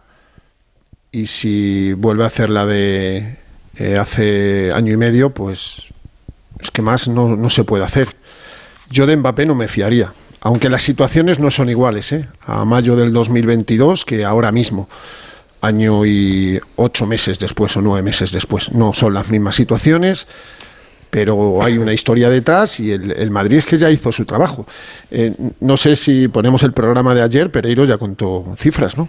Dalas, dalas. Creo que las tengamos. Yo creo que No, todo no, el no. mundo nos escucharía ayer también, pero por si acaso hay alguien que se ha incorporado hoy. 130 eh, prima de fichaje, 27 millones eh, netos por temporada. Ahora mismo está cobrando más de 70 millones netos por año en el PSG. Eh, le convertiría en el futbolista mejor pagado en toda la historia del Real Madrid, superando a Cristiano Ronaldo. Pero repito, 27 millones, no 50, ni 35, ni 70, ni 60. Y luego la prima, la prima de fichajes, es el trabajo que ya hizo el, el Real Madrid. No voy a retrotraerme al 2022 ni tampoco a este verano. Acordaros que este verano hubo 30.000 personas que dijeron que Mbappé estaba fichado. Menos aquí. Menos aquí. Eh, y evidentemente Mbappé lo que quería era el año pasado cumplir su contrato esta temporada 23-24 y marcharse. ¿A dónde? Al Real Madrid. ¿Lo va a hacer? Es que es muy difícil hacer análisis. El del equipo es un análisis diferente que saldrá dentro de cinco días otro de Le Parisien y, el próximo mes uno de Radio Monte Carlo. Eh, aquí no hay interés de nadie en que esto se mm, vaya a mayo, porque es imposible que vaya a mayo, no es soportable desde el punto de vista social ni periodístico, es imposible aguantar esto otra vez, pero es indudable que la solución debe ser, no sé si rápida en un mes o en dos meses, pero esto no se puede dilatar mucho más, salvo que quiera el imperfecto. Si él lo quiere, saldrá dentro de un mes a hacer otro tipo de declaraciones que nos dejarán a todos otra vez con diferentes análisis, pero a la pregunta, ¿y el Madrid qué? El Madrid ya hizo su trabajo. Si quiere venir, tiene las puertas abiertas. Me parece apasionante Pero ese con las momento. condiciones, con las condiciones pactadas. Me parece apasionante ese momento, imaginaos, ¿no? De que firman, intentan mantenerlo en secreto, eh, porque es verdad que la situación de Mbappé, en el momento en el que firme con otro equipo, allí va a ser bastante incómoda. Eso que ha dicho Susana, ¿es posible? Yo creo que no. Nada, Yo creo ¿no? que no. Yo ya dije en su momento que mm, elevo la prudencia al infinito para hablar del asunto Mbappé, pero creo que si viene, que puede ser que venga, mm, no va a venir en, en ese lord de multitud que podía haber venido hace unos años. Yo creo que a la gente se le ha enfriado, ahora están con el Bellingham, con todo el la razonamiento del mundo. olvida, Edu. Sí, seguramente, por eso digo cuando él venga. o Haaland, no hay más. que si ¿Cómo no va a estar la gente de no digo- nada? Si no digo que no, no digo que no, Susana. Es más, digo, este chico llenará al Bernabéu en la presentación si tiene que venir Hombre. y la gente se enamorará, pero, pero que podría haberse hecho de otra manera y yo creo que no hay ahora mismo una demanda de decir, venga, si, si este chico viene aquí, yo me derrito como madridista y me saco el abono y pago lo que Sí, haga falta. lo bien que va a quedar en el nuevo Bernabéu. Bueno, Manu, Fernando Burgos, Edu García, Ricardo Sierra Belardo y Susana y David Bernabéu. Muchas gracias. A vosotros. A todos. Buenas noches. Una Buenas gran noches a noche. todos. Una gran noche. Un abrazo. Buenas noches, adiós. Radio Estadio Noche. Rocío Martínez y Edu Pidal. ¿Qué día se le está haciendo, qué, qué largo se le está haciendo el día a Rafa Plaza, que ha tenido que madrugar para ver a Rafa Nadal a primera hora de la mañana? Ah, ¿Tú has pensaba- y madrugado luego- para ver a Nadal? Y luego para comerse los roscones también. Ah, bueno, ¿no? no, ha no, sido, el día ha sido ha sido largo. un día muy dulce para ti, Rafa Plaza. Hola, ¿qué tal? Sí, la verdad que ha sido un día dulce. Primero, evidentemente, con, con la victoria de, de Nadal para meterse en esos cuartos de Brisbane y luego, evidentemente, pues por lo que decíais, ¿no? Un poquito de, de roscón de reyes, que es lo que le pide al cuerpo uno estas Me ha enseñado Edu García una foto, ¿eh? Eh, pues eso que no le he pasado las mejores, pero ahí, ahí, la verdad que ha estado, ha estado bien, ha estado bien. ¿Ha ganado el de Llanes? ¿O ha quedado cerca? El de Llanes, ¿Le ha te, soy sincero, Sí. puestos UEFA, ¿vale? Bueno, bien, Em, Lo que es puestos Europa League. Pero también te digo, a mí me ha encantado, pero hay un compañero, ex compañero tuyo que estuvo en Onda Cero, Sí. que le ha puesto un cero al roscón. Que habla francés, ya, pero no tiene ni idea. Así que no, te lo digo por si tú quieres mandarle un mensaje. No, ese no sabe ni comer ni sabe nada. Ese no sabe nada, efectivamente, Rafa, desde que dejó el periodismo no sabe de nada, que- no sabe de Correcto, nada. entonces, ¿Qué bueno, vas a esperar ya a estas y- alturas de la vida? En fin, No, no, muy bueno, muy que bueno. Rafa Nadal por la mañana. Eh, se- 6-1-6-1 era fácil, viendo lo del otro día. 6-1-6-2 a Kubler. 6-1-6-2. Sí, eh, lo que venía, lo que he comentado antes con, con Edu en Radio Estadio. Eh, había mucha gente que cuando Rafa, bueno, estaba lesionado y parecía que iba a volver, decía, "Ah, es que va a volver y se va a arrastrar y va a perder con todo el mundo. Bueno, el partido de hoy de Nadal es el partido que Nadal habría hecho en cualquier momento de su carrera bueno contra un tenista bastante inferior como Kubler. O sea, le ha pegado una paliza, sin más. Una paliza, solventando los momentos de presión que ha tenido, algún 0-40, alguna duda salvada bien, y yo creo que reafirmando lo del otro día, que no vayamos a darle como favorito para ganar el abierto de Australia, porque no lo es, pero que, hombre, la manera de volver es una vez más para decir que Nadal pues, es un auténtico extraterrestre, ¿no? Mental y tenístico. Bueno, y, es que ha hecho hasta una volea de espaldas ahí. Claro, está todo el mundo entusiasmado con él, pero yo, yo creo que esto le está sirviendo, me imagino que para, para tener confianza, ¿no? Para eh, olvidarse ya de que está volviendo y empezar a pensar solo en lo que ha pensado siempre. Sí, la necesita la confianza porque el tenis es un deporte de muchos automatismos. Los automatismos, que es prácticamente jugar sin pensar, como todo va tan rápido, solo llegan cuando estás en una racha ganadora, de ganar muchos partidos de confianza, y es lo que necesita. Eso sí, quiero ver la, la prueba de mañana. ¿Por qué? Mañana. Porque ha jugado después de dos días de descanso, un día de descanso. Mañana no tiene día de descanso, va a jugar en menos de 24 horas. Y además, las condiciones de hoy, aunque el partido sido corto, eran brutales, porque hacía muchísima humedad. Entonces, a ver cómo se recupera, porque aquí es donde creo que está un poco la clave de esta reaparición de Nadal. Ve cómo se recupera, a ver cómo se sobrepone a esas cargas y vamos a ver mañana cuando juegue contra Thompson qué es lo que, qué es lo que pasa. Que es el número 55, ¿es? Eso es, y un rival complicado, jugón, con una manita bastante buena, así que creo que puede ser un partido divertido y atractivo de ver ese Nadal Thompson mañana en, en Brisbane. Le han puesto un warning, ¿no? Que ha sido, ha sido muy gracioso porque ha vuelto tarde de, de una visita al baño y ha explicado luego que es que, claro, había tanta humedad, ¿no? Que se ha tenido que cambiar toda la ropa de arriba abajo. Ha, ha sido un warning un poco absurdo, luego ha dicho que tendría que revisarse la regla, que igual había cambiado cuando él ha estado fuera del circuito. No, no ha cambiado. Lo que pasa que en teoría los cinco minutos eh, cuentan cuando entras en pista y a él se le han empezado a contar cuando estaba saliendo del, del baño. Y bueno, le han puesto un warning, anécdota, porque la verdad que era desconcentrado cero y, y Kubler se ha llevado una buena, una buena paliza. Va camino de la victoria.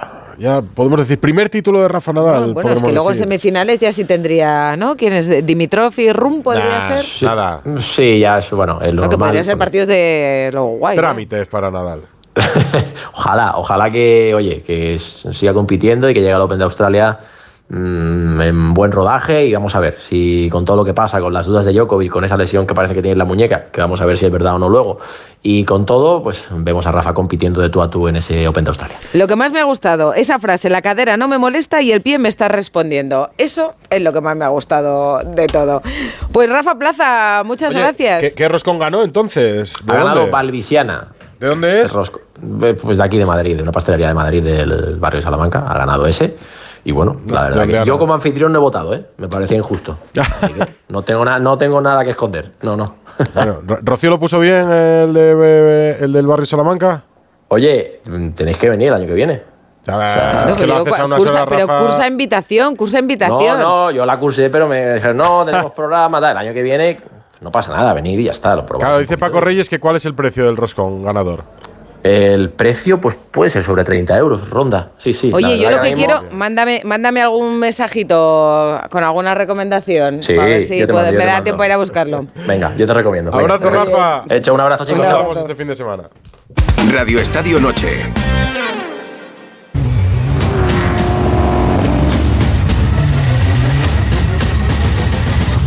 Dos horas más en Arabia Saudí. Mira cómo suena Arabia Saudí hasta ahora de la noche, Rocío. A ver. Mira, abre un poco el micrófono de Sergio Lillo ahí. Hola Sergio, buenas, Buenas noches. noches. ¿Y ese sonido qué es? Son los generadores, ¿no? Eso es, eso es, son los generadores eléctricos, bueno, eléctricos y de, y de gasolina que funcionan aquí para, para mantener la luz y, y el agua y demás funcionando aquí en el campamento del Dakar. ¿Pero tú dónde duermes allí? Pues dormimos en una tienda de campaña eh, y con un colchón hinchable al estilo verano azul así. ¿Cuánta gente se mueve día a día en ese campamento nómada que viaja por Arabia Saudí?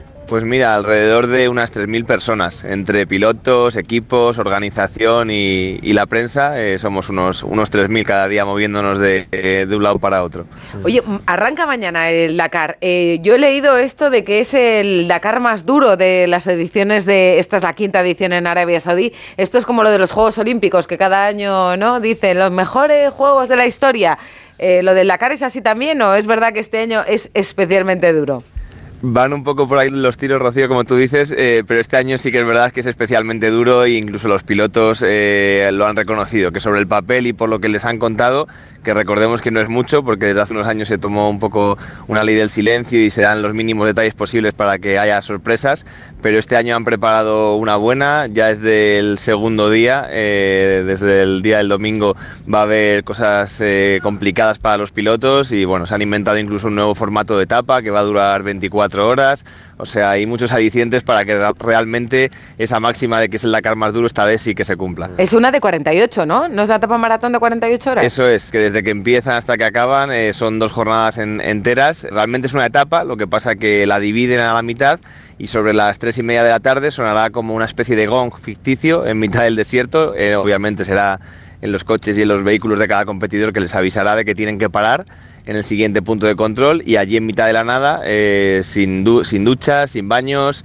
eh, solamente con una ración de comida militar, agua y una tienda y un colchón, como nosotros, tendrán que dormir allí todos los pilotos. Ay, qué interesante, qué aventura, qué aventura. A la tilla he leído esta mañana que ha dicho que a los tres días los saudis se van a Ya, casa. sí, sí. ¿Era una broma o lo dice en serio? Bueno, Alatilla es, es uno de esos grandes personajes que siempre deja el Dakar y ya, ya habéis visto que no ha esperado ni siquiera que empiece la carrera para empezar a meter caña y a meter presión a, a sus rivales, en este caso los Saudi de, de Carlos Sainz, Stefan Peter Ansel y Matías Ekstrom, pero también ha, ha lanzado un recuerdo a Toyota, su antiguo equipo, con el que ha ganado tres Dakares, dos, las dos últimas ediciones y les ha dicho que, que sí, que, que allí ganó con ellos, pero que el que marcaba la diferencia era él, no O sea el que- coche. O que sea, es un que vacilón. para todos. ¿Y, y Nani Roma cómo está? Pues Nani Roma vuelve después de su primera ausencia, eh, después de llevar más de media vida corriendo el Dakar porque tuvo que superar ese cáncer de, de vejiga y este año vuelve con un nuevo proyecto, el proyecto de Ford, eh, con respaldo oficial, con mucha ilusión y esto es lo que nos decía eh, hace unas horas. Bueno, pues eh, nada, muy contento de, de estar aquí. Eh, Realmente para mí es una, una gran victoria el hecho de poder estar otra vez aquí en un Dakar más y con un gran equipo. Contento de mi 20, va a ser mi 27 Dakar ya. Por tanto, un, un gran reto, un Dakar que se presenta difícil. eh, Tengo la sensación de que será duro. Y nada, intentaremos eh, ser muy constantes y no hacer errores. O sea que nada, feliz año a todos eh, y nos vemos cada día. Bueno, pues feliz año. Feliz año para Nani Roma, si es que son de otra pasta. Tenemos a 77 españoles allí. Oye, Sergio, yo te voy a pedir que me cuides especialmente a mi paisana, ¿eh? a Cristina Gutiérrez, ¿vale? Eso está hecho, está que, hecho. a ver si nos cuentas muy buenas noticias de ella y de todos nuestros pilotos allí. Pues lo vamos contando, Hablamos ¿no? día a día. Métete en la tienda y arrópate en ese colchón hinchable. Que sepas que me das mucha envidia, ¿eh? Sí, a mí también. Eh, Sí, sí, me parece que tiene que ser una aventura. A ver si algún año me voy contigo. Oye, pues eh, eso está hecho. Eh, aquí serás más que bien recibida. Muy bien. Sergio abrazo, Lillo, Sergio. nuestros ojos en el Dakar estos días. Chao. Un abrazo, chao, chao. Edu, ¿qué te parece si nos damos un chapuzón? Hombre, como todos los jueves hay que hablar de, de olimpismo. Y yo esta tarde he, he tenido en la pantalla grande el waterpolo y en la pequeña el fútbol, la jornada de liga. No te voy a decir que no. Hombre, es que somos un país muy de waterpolo y acabamos de estrenar año olímpico, así que tenemos aquí a Raúl Granado. ¿Qué nos traes hoy? ¿Qué tal? Hola, Raúl, muy buenas. Pues eh, mira, hoy debutábamos en ese europeo de waterpolo en el primer partido. Era un partido difícil porque era frente a Croacia, que es la anfitriona de este torneo, que tendría que haberse disputado en Israel, pero que por motivos obvios pues, eh, no puede ser y se está disputando en, en Croacia, en Zagreb y en Dubrovnik. Y en Dubrovnik jugaba la selección española, debutaba y hemos caído en los penaltis. Es verdad que el partido ha estado muy competido y en algunas fases España ha sido eh, mejor que Croacia, pero en esa lotería de los penaltis, pues al final ha caído del bando croata. Las chicas ya tienen plaza para los Juegos Olímpicos, los chicos todavía no. Por eso es importante también el europeo. Sí, eh, se reparte una plaza en este europeo. El que gane eh, irá directamente a los Juegos Olímpicos. Ya hay dos que están otorgadas, que son para Hungría y para Grecia. Pero si no ganamos, pues tendremos otra oportunidad más, porque se tiene que disputar otra vez el Mundial en el mes de febrero y ahí habrá cuatro plazas más. Así que yo creo que el seleccionador no estará contento con el resultado, pero igual con las sensaciones un poquito más. Pues vamos a preguntárselo, ¿no? David Martín, seleccionador, muy buenas. Hola, buenas noches. Asimilada ya la derrota, ¿cuál es la conclusión? Bueno, a ver, creo que ha sido un partido muy duro. Para ser un primer partido de campeonato físicamente ha sido muy exigente. Croacia en su casa aprieta mucho y bueno, creo que tenemos cosas que mejorar, pero el campeonato es largo, estamos en la primera fase, es muy importante llegar a la segunda fase, a los cuartos eh, bien y creo que, que lo conseguiremos. Eh, es un campeonato en el que hay que decir que el formato ha cambiado y esto también es importante, sobre todo para esa segunda fase, pero es clave eh, quedar primero o segundo en, en el grupo para saltarnos una ronda. Sí, a ver, es un campeonato diferente. Los tres primeros partidos van a ser muy duros porque los rivales son muy exigentes y quedar de los dos primeros, pues te ahorras los octavos de final y es un día más de descanso, ¿no? Pero bueno, eh, como siempre digo, la clave es llegar a segunda fase bien. A veces el partido de octavos te da para coger ritmo y otras veces te, te lo quita, ¿no? Por lo tanto, creo que tenemos que ir partido a partido. Hoy ha sido un partido duro, creo que por momentos lo hemos dominado, por otros momentos hemos sido dominados. Al final el empate nos ha dado los penaltis y no creo que sea lotería, ellos han estado más acertados. Pero como te digo, hay que levantarse ya, pensar en el siguiente partido que también será, será complicado. Eh, mister, eh, bueno, David Martín llegó al cargo en el 2016, España no ganaba una medalla desde el 2009 y desde 2018 y hasta ahora hemos ganado cada año una medalla, eh, haya sido en europeo, en mundial. Eh, solo ha fallado en esos Juegos Olímpicos donde nos quedamos cuartos en un partido que también fue durísimo. ¿Qué ha cambiado mentalmente en este grupo para que esta generación vaya a estar a la altura de, las leyendas del, waterpolo masculino? Bueno, yo creo que hay dos factores. Uno primero que tenemos talento, era una generación joven que venía con talento, lo que pasa es que no tenía experiencia y poco a poco se han ido asentando y luego trabajo, ¿no? Creo que es una selección que trabaja mucho. Es muy importante, es muy difícil tener la regularidad en el deporte de élite y mantenerse siempre entre los tres primeros en cada competición, ¿no? Y esto hay que darle mucho valor. Por lo tanto, eh, siempre digo lo mismo, tenemos talento, tenemos trabajo y sobre todo tenemos ambición, ¿vale? O sea, que queremos seguir ahí, queremos eh, estar siempre disfrutando de esa pelea y, cuando podamos, evidentemente, conseguir el oro, que es lo que, lo que más queremos. ¿Y cómo se cambió el chip? En, eh, simplemente con el paso de los años, con la experiencia y la veteranía que van adquiriendo los jugadores, porque recuerdo un titular también de, no, no- sé en qué medio, me llamó mucho la atención, que decía algo así como que eh, usted había conseguido convertir un equipo acomplejado en un Dream Team, que es lo que es la selección ahora de waterpolo. Bueno, a ver, no sé si un Dream Team, pero sí que es cierto que llevaba, era una selección que llevaba 10 años sin pasar de los cuartos de final. O sea, era una Esa selección blanda. mental- No, no, no, no, no considero que, que fuera blanda, sino a veces también un poquito pues la, la calidad y, y- y saber afrontar los momentos, ¿vale?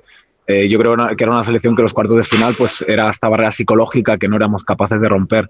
Eh, ahora la estamos rompiendo constantemente, ¿no? Y ahora tenemos que romperla, pues la de las semifinales y el oro, ¿no? Que, que es lo que queremos, ¿no? Pero sí que es cierto que eso fue un trabajo mental y sobre todo un trabajo muy técnico-táctico. Yo creo que el estilo de la selección cambió, eh, empezamos a jugar de una manera muy diferente, mucho más agresiva y esto condujo un poquito a la confianza de los jugadores. Fue un, un conglomerado de, de, cosas que cambiaron técnicamente, tácticamente y de mentalidad que al final nos, nos hicieron ver que íbamos en el camino correcto. Yo, yo empezaba esta entrevista diciendo que España es un país de, de waterpolo. Eh, yo creo que hay muchas generaciones ¿no? que, nos enamoramos de este deporte con aquella plata en el año 92, con aquel equipo además de jugadores eh, tan carismáticos. Eh, no sé si vosotros eh, sentís también que, el waterpolo es un deporte especial en España.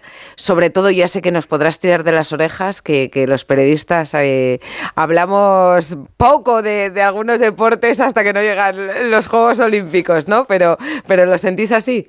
No, no, para nada. Yo no soy nada crítico en ese sentido. Creo que al final los deportes generan lo que generan y también nosotros tenemos parte de responsabilidad de no darle más visibilidad, ¿vale? Creo que no, no solo es un problema de la prensa, creo que también es un propio problema nuestro, ¿no? De, como deporte que tenemos que ser capaces de, de venderlo mejor al público, de, de, ser más constantes. Evidentemente España siempre ha sido un, un deporte con diferentes generaciones, hubo la del 92, que fue un referente para nosotros, ahora la, femenina, que está consiguiendo también eh, resultados históricos, y ahora viene esta selección, ¿no? Yo creo que lo más bonito es, generar este, este cariño de los niños, que los niños quieran practicar. Y siempre digo, tenemos mucha cantera en España, tenemos un gran déficit de instalaciones, de piscinas. Es el gran problema que tiene el waterpolo, que muchos niños los quieren practicar, pero depende de la ciudad donde vivan, pues no, no lo pueden practicar. Entonces, cuando solventemos esto, yo creo que seremos una, una potencia más de lo que ya somos. Pues aquí queda la petición, ¿eh? Sí, desde luego. Eh, Mister, yo también quería eh, agradecerte especialmente que nos atiendas en estos días, porque yo sé que no son, no son momentos fáciles. El otro día, eh, hace solo tres días, contabas en, tus redes sociales el, fallecimiento de, tu madre a causa de la ELA. sigue siendo muy importante que esa ley salga adelante y todo el trabajo que, estáis haciendo los, los familiares y, los amigos de los pacientes. Bueno, considero que sí, mi madre falleció el día 1, eh, una enfermedad muy dura, es una enfermedad que cuando la desconoces eh, lo ves que es dura, pero cuando la vives desde dentro te das cuenta de, la dificultad que hay en los cuidados, en cómo sufre el paciente, los familiares y las pocas ayudas que hay, ¿no?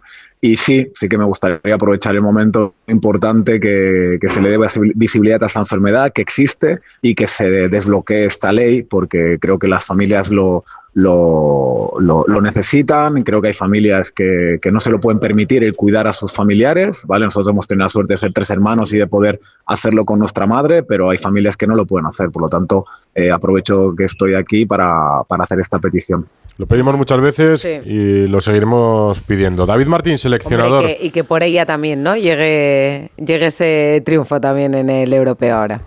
Un abrazo y mucha suerte en el campeonato. Muchas gracias a vosotros. Buenas noches. Un abrazo. Hasta luego. Chao.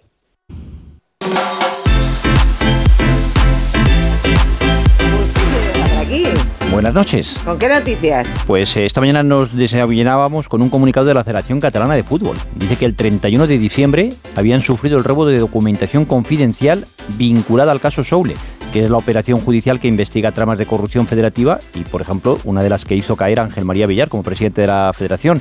En el comunicado decían que los ladrones conocían perfectamente las instalaciones, quién trabajaba en cada despacho y que se habían introducido en la federación por el método del butrón, haciendo un, agujero en un edificio de al lado. Aclaran que no se llevaron otros elementos de valor como ordenadores o televisores, solo la caja fuerte y esos documentos de los que hablábamos. Y de todas formas, la federación subraya que existe copia de todo y que el contenido de los documentos se podrá entregar al juez instructor. Así que habrá que esperar que siga el caso de la, de la instrucción.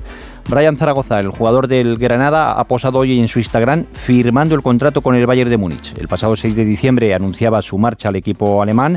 Se queda, hasta final de temporada, ¿no? Ya, cuando he visto la foto me he asustado hoy. Se queda hasta final de temporada, firma hasta el 2029 con el Bayern de Múnich, pero de momento defenderá al, al Granada hasta el mes de junio. Otra protagonista del día ha sido Virginia Torrecilla que ha anunciado su despedida del fútbol a los 29 años y después de 14 años en la élite del fútbol. Ha estado en el Collerense, su primer equipo, después en el Sporting de Palma, en el Barça, en el Montpellier, en el Atlético de Madrid y ahora en el Villarreal. Ha sido 68 veces internacional, ha disputado dos Eurocopas, 2013-2017, dos Mundiales, 2015 y 2019, y además ha tenido que superar un cáncer, un tumor cerebral que sufrió hace un par de años. Y esta mañana en sus redes sociales anunciaba la despedida. Nada, quiero acabar mi carrera deportiva como esta profesional. Me ha costado mucho, de verdad que, que no estaré dentro del campo a lo mejor para poder sumar, pero siempre estaré fuera para, para ello aprovechar lo, lo, bueno que al final dejamos la gente veterana como, como yo. Eh, me da mucha pena de verdad acabar así. Solo quiero de, desearos suerte, darle las gracias por toda la gente que ha estado conmigo, que me hubiera apoyado. Pues así se despedía Virginia Torcilla. Dos, dos adioses hoy. Hemos empezado contando también el de Ricky Rubio con esa carta. Después de rescindir el contrato con Cleveland, eh, habla de esa noche del 30 de julio como una de las noches más duras de su vida. Dice que su mente se fue a un lugar oscuro. Al día siguiente eh, fue cuando, bueno, pues cuando anunció que dejaba la selección.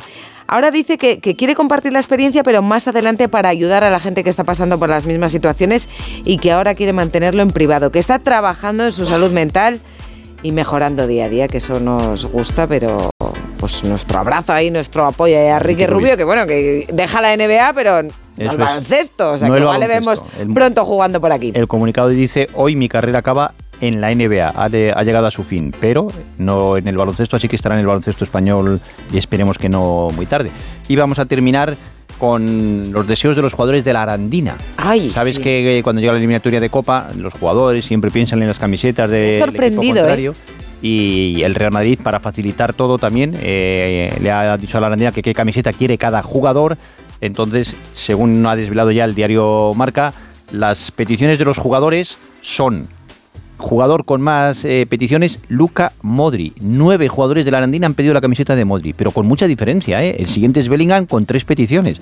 Dos tiene Tony Cross, dos Rodrigo y con una Vinicius, Kepa, Nacho y Courtois. Las de Kepa y Courtois, lógicamente, de los dos porteros de, de la Arandina y el resto de, la- de los jugadores. Pero bueno, muchísima diferencia y el más Sí. deseado, Luca, Luca Modri. Hombre, también es verdad que, que Vinicius le quedan más años de fútbol también, Sí. ¿no? Que aparte de, aparte de que Modric es eh, una leyenda, balón de oro. Y las camisetas que lleven los jugadores, esas serán sorteadas. O sea, las que lleven los jugadores para que no haya pelea en el campo y se vea un jugador pidiéndosela a otro o al final del partido, esas las van a sortear las que lleven los jugadores del Real Madrid eh, durante el transcurso del, del partido. Que no haya lesiones. Exacto. Y que se vea un buen partido y, mira, buena organización para todo. Que se abriguen, ¿eh? Por cierto, Víctor Roque hoy en Las Palmas ha debutado con una térmica debajo en Canarias. Pues si le Bueno, toca pero- ir a Aranda a jugar este fin de semana, Bueno, que a- juega con el abrigo El puesto. domingo Barbastro tiene que ir a... Bueno, pues- que hará un poco de que frío allí. prepare ¿eh? el abrigo, que prepare el abrigo, Sí, Víctor los Roque. jugadores del Barbastro ya estarán pensando también en las camisetas de los jugadores del, del Barça. Y como mañana es el día de la cabalgata, nos ha preparado Frasquet una canción muy propia para el día, ¿no? Sí, con Hombre. Julieta- Venegas. Ya vienen los Ah, ya vienen los reyes. ¿Esto es Julieta Venegas? Pero yo no conocía esta versión. Yo hermana de Miguel la Venegas. tradicional. ¿La canta Julieta, la hermana de Miguel, de Miguel Venegas? Muy bonita, sí, muy bonita. Ese parentesco no lo conocía también. Sí. Suena bien. Mañana cabalgata de Reyes y mañana Radio Estadio Noche también con Raúl Granado. ¿A aquí en nosotros, ¿A nosotros nos traerán cosas o carbón? ¿Qué tal te has portado? Yo creo que me he portado bastante bien, ¿no? portan bien. Yo me he portado bastante Casi bien, ¿no? siempre, casi ¿Eh? siempre. Casi siempre. Es una noche de ilusión, de Exacto. felicidad La para ilusión los nunca hay ¿Y niños. vosotros? Bien. Bien. Siempre hay que mantener la ilusión. La ilusión de los niños. la más a, mí, a mí alguna vez de pequeña me traían carbón, ¿eh? Dulce. Estaba rico, claro, estaba rico. Pues ala, a comerlo. Y si no, que felices reyes y nosotros volvemos aquí el lunes. Yo voy a decir- seguir diciendo feliz año hasta abril. A ver quién es el primero que me dice, pero deja de decirlo ya. Hasta la próxima. Adiós. Chao. los reyes por aquel camino. Ya нас поняли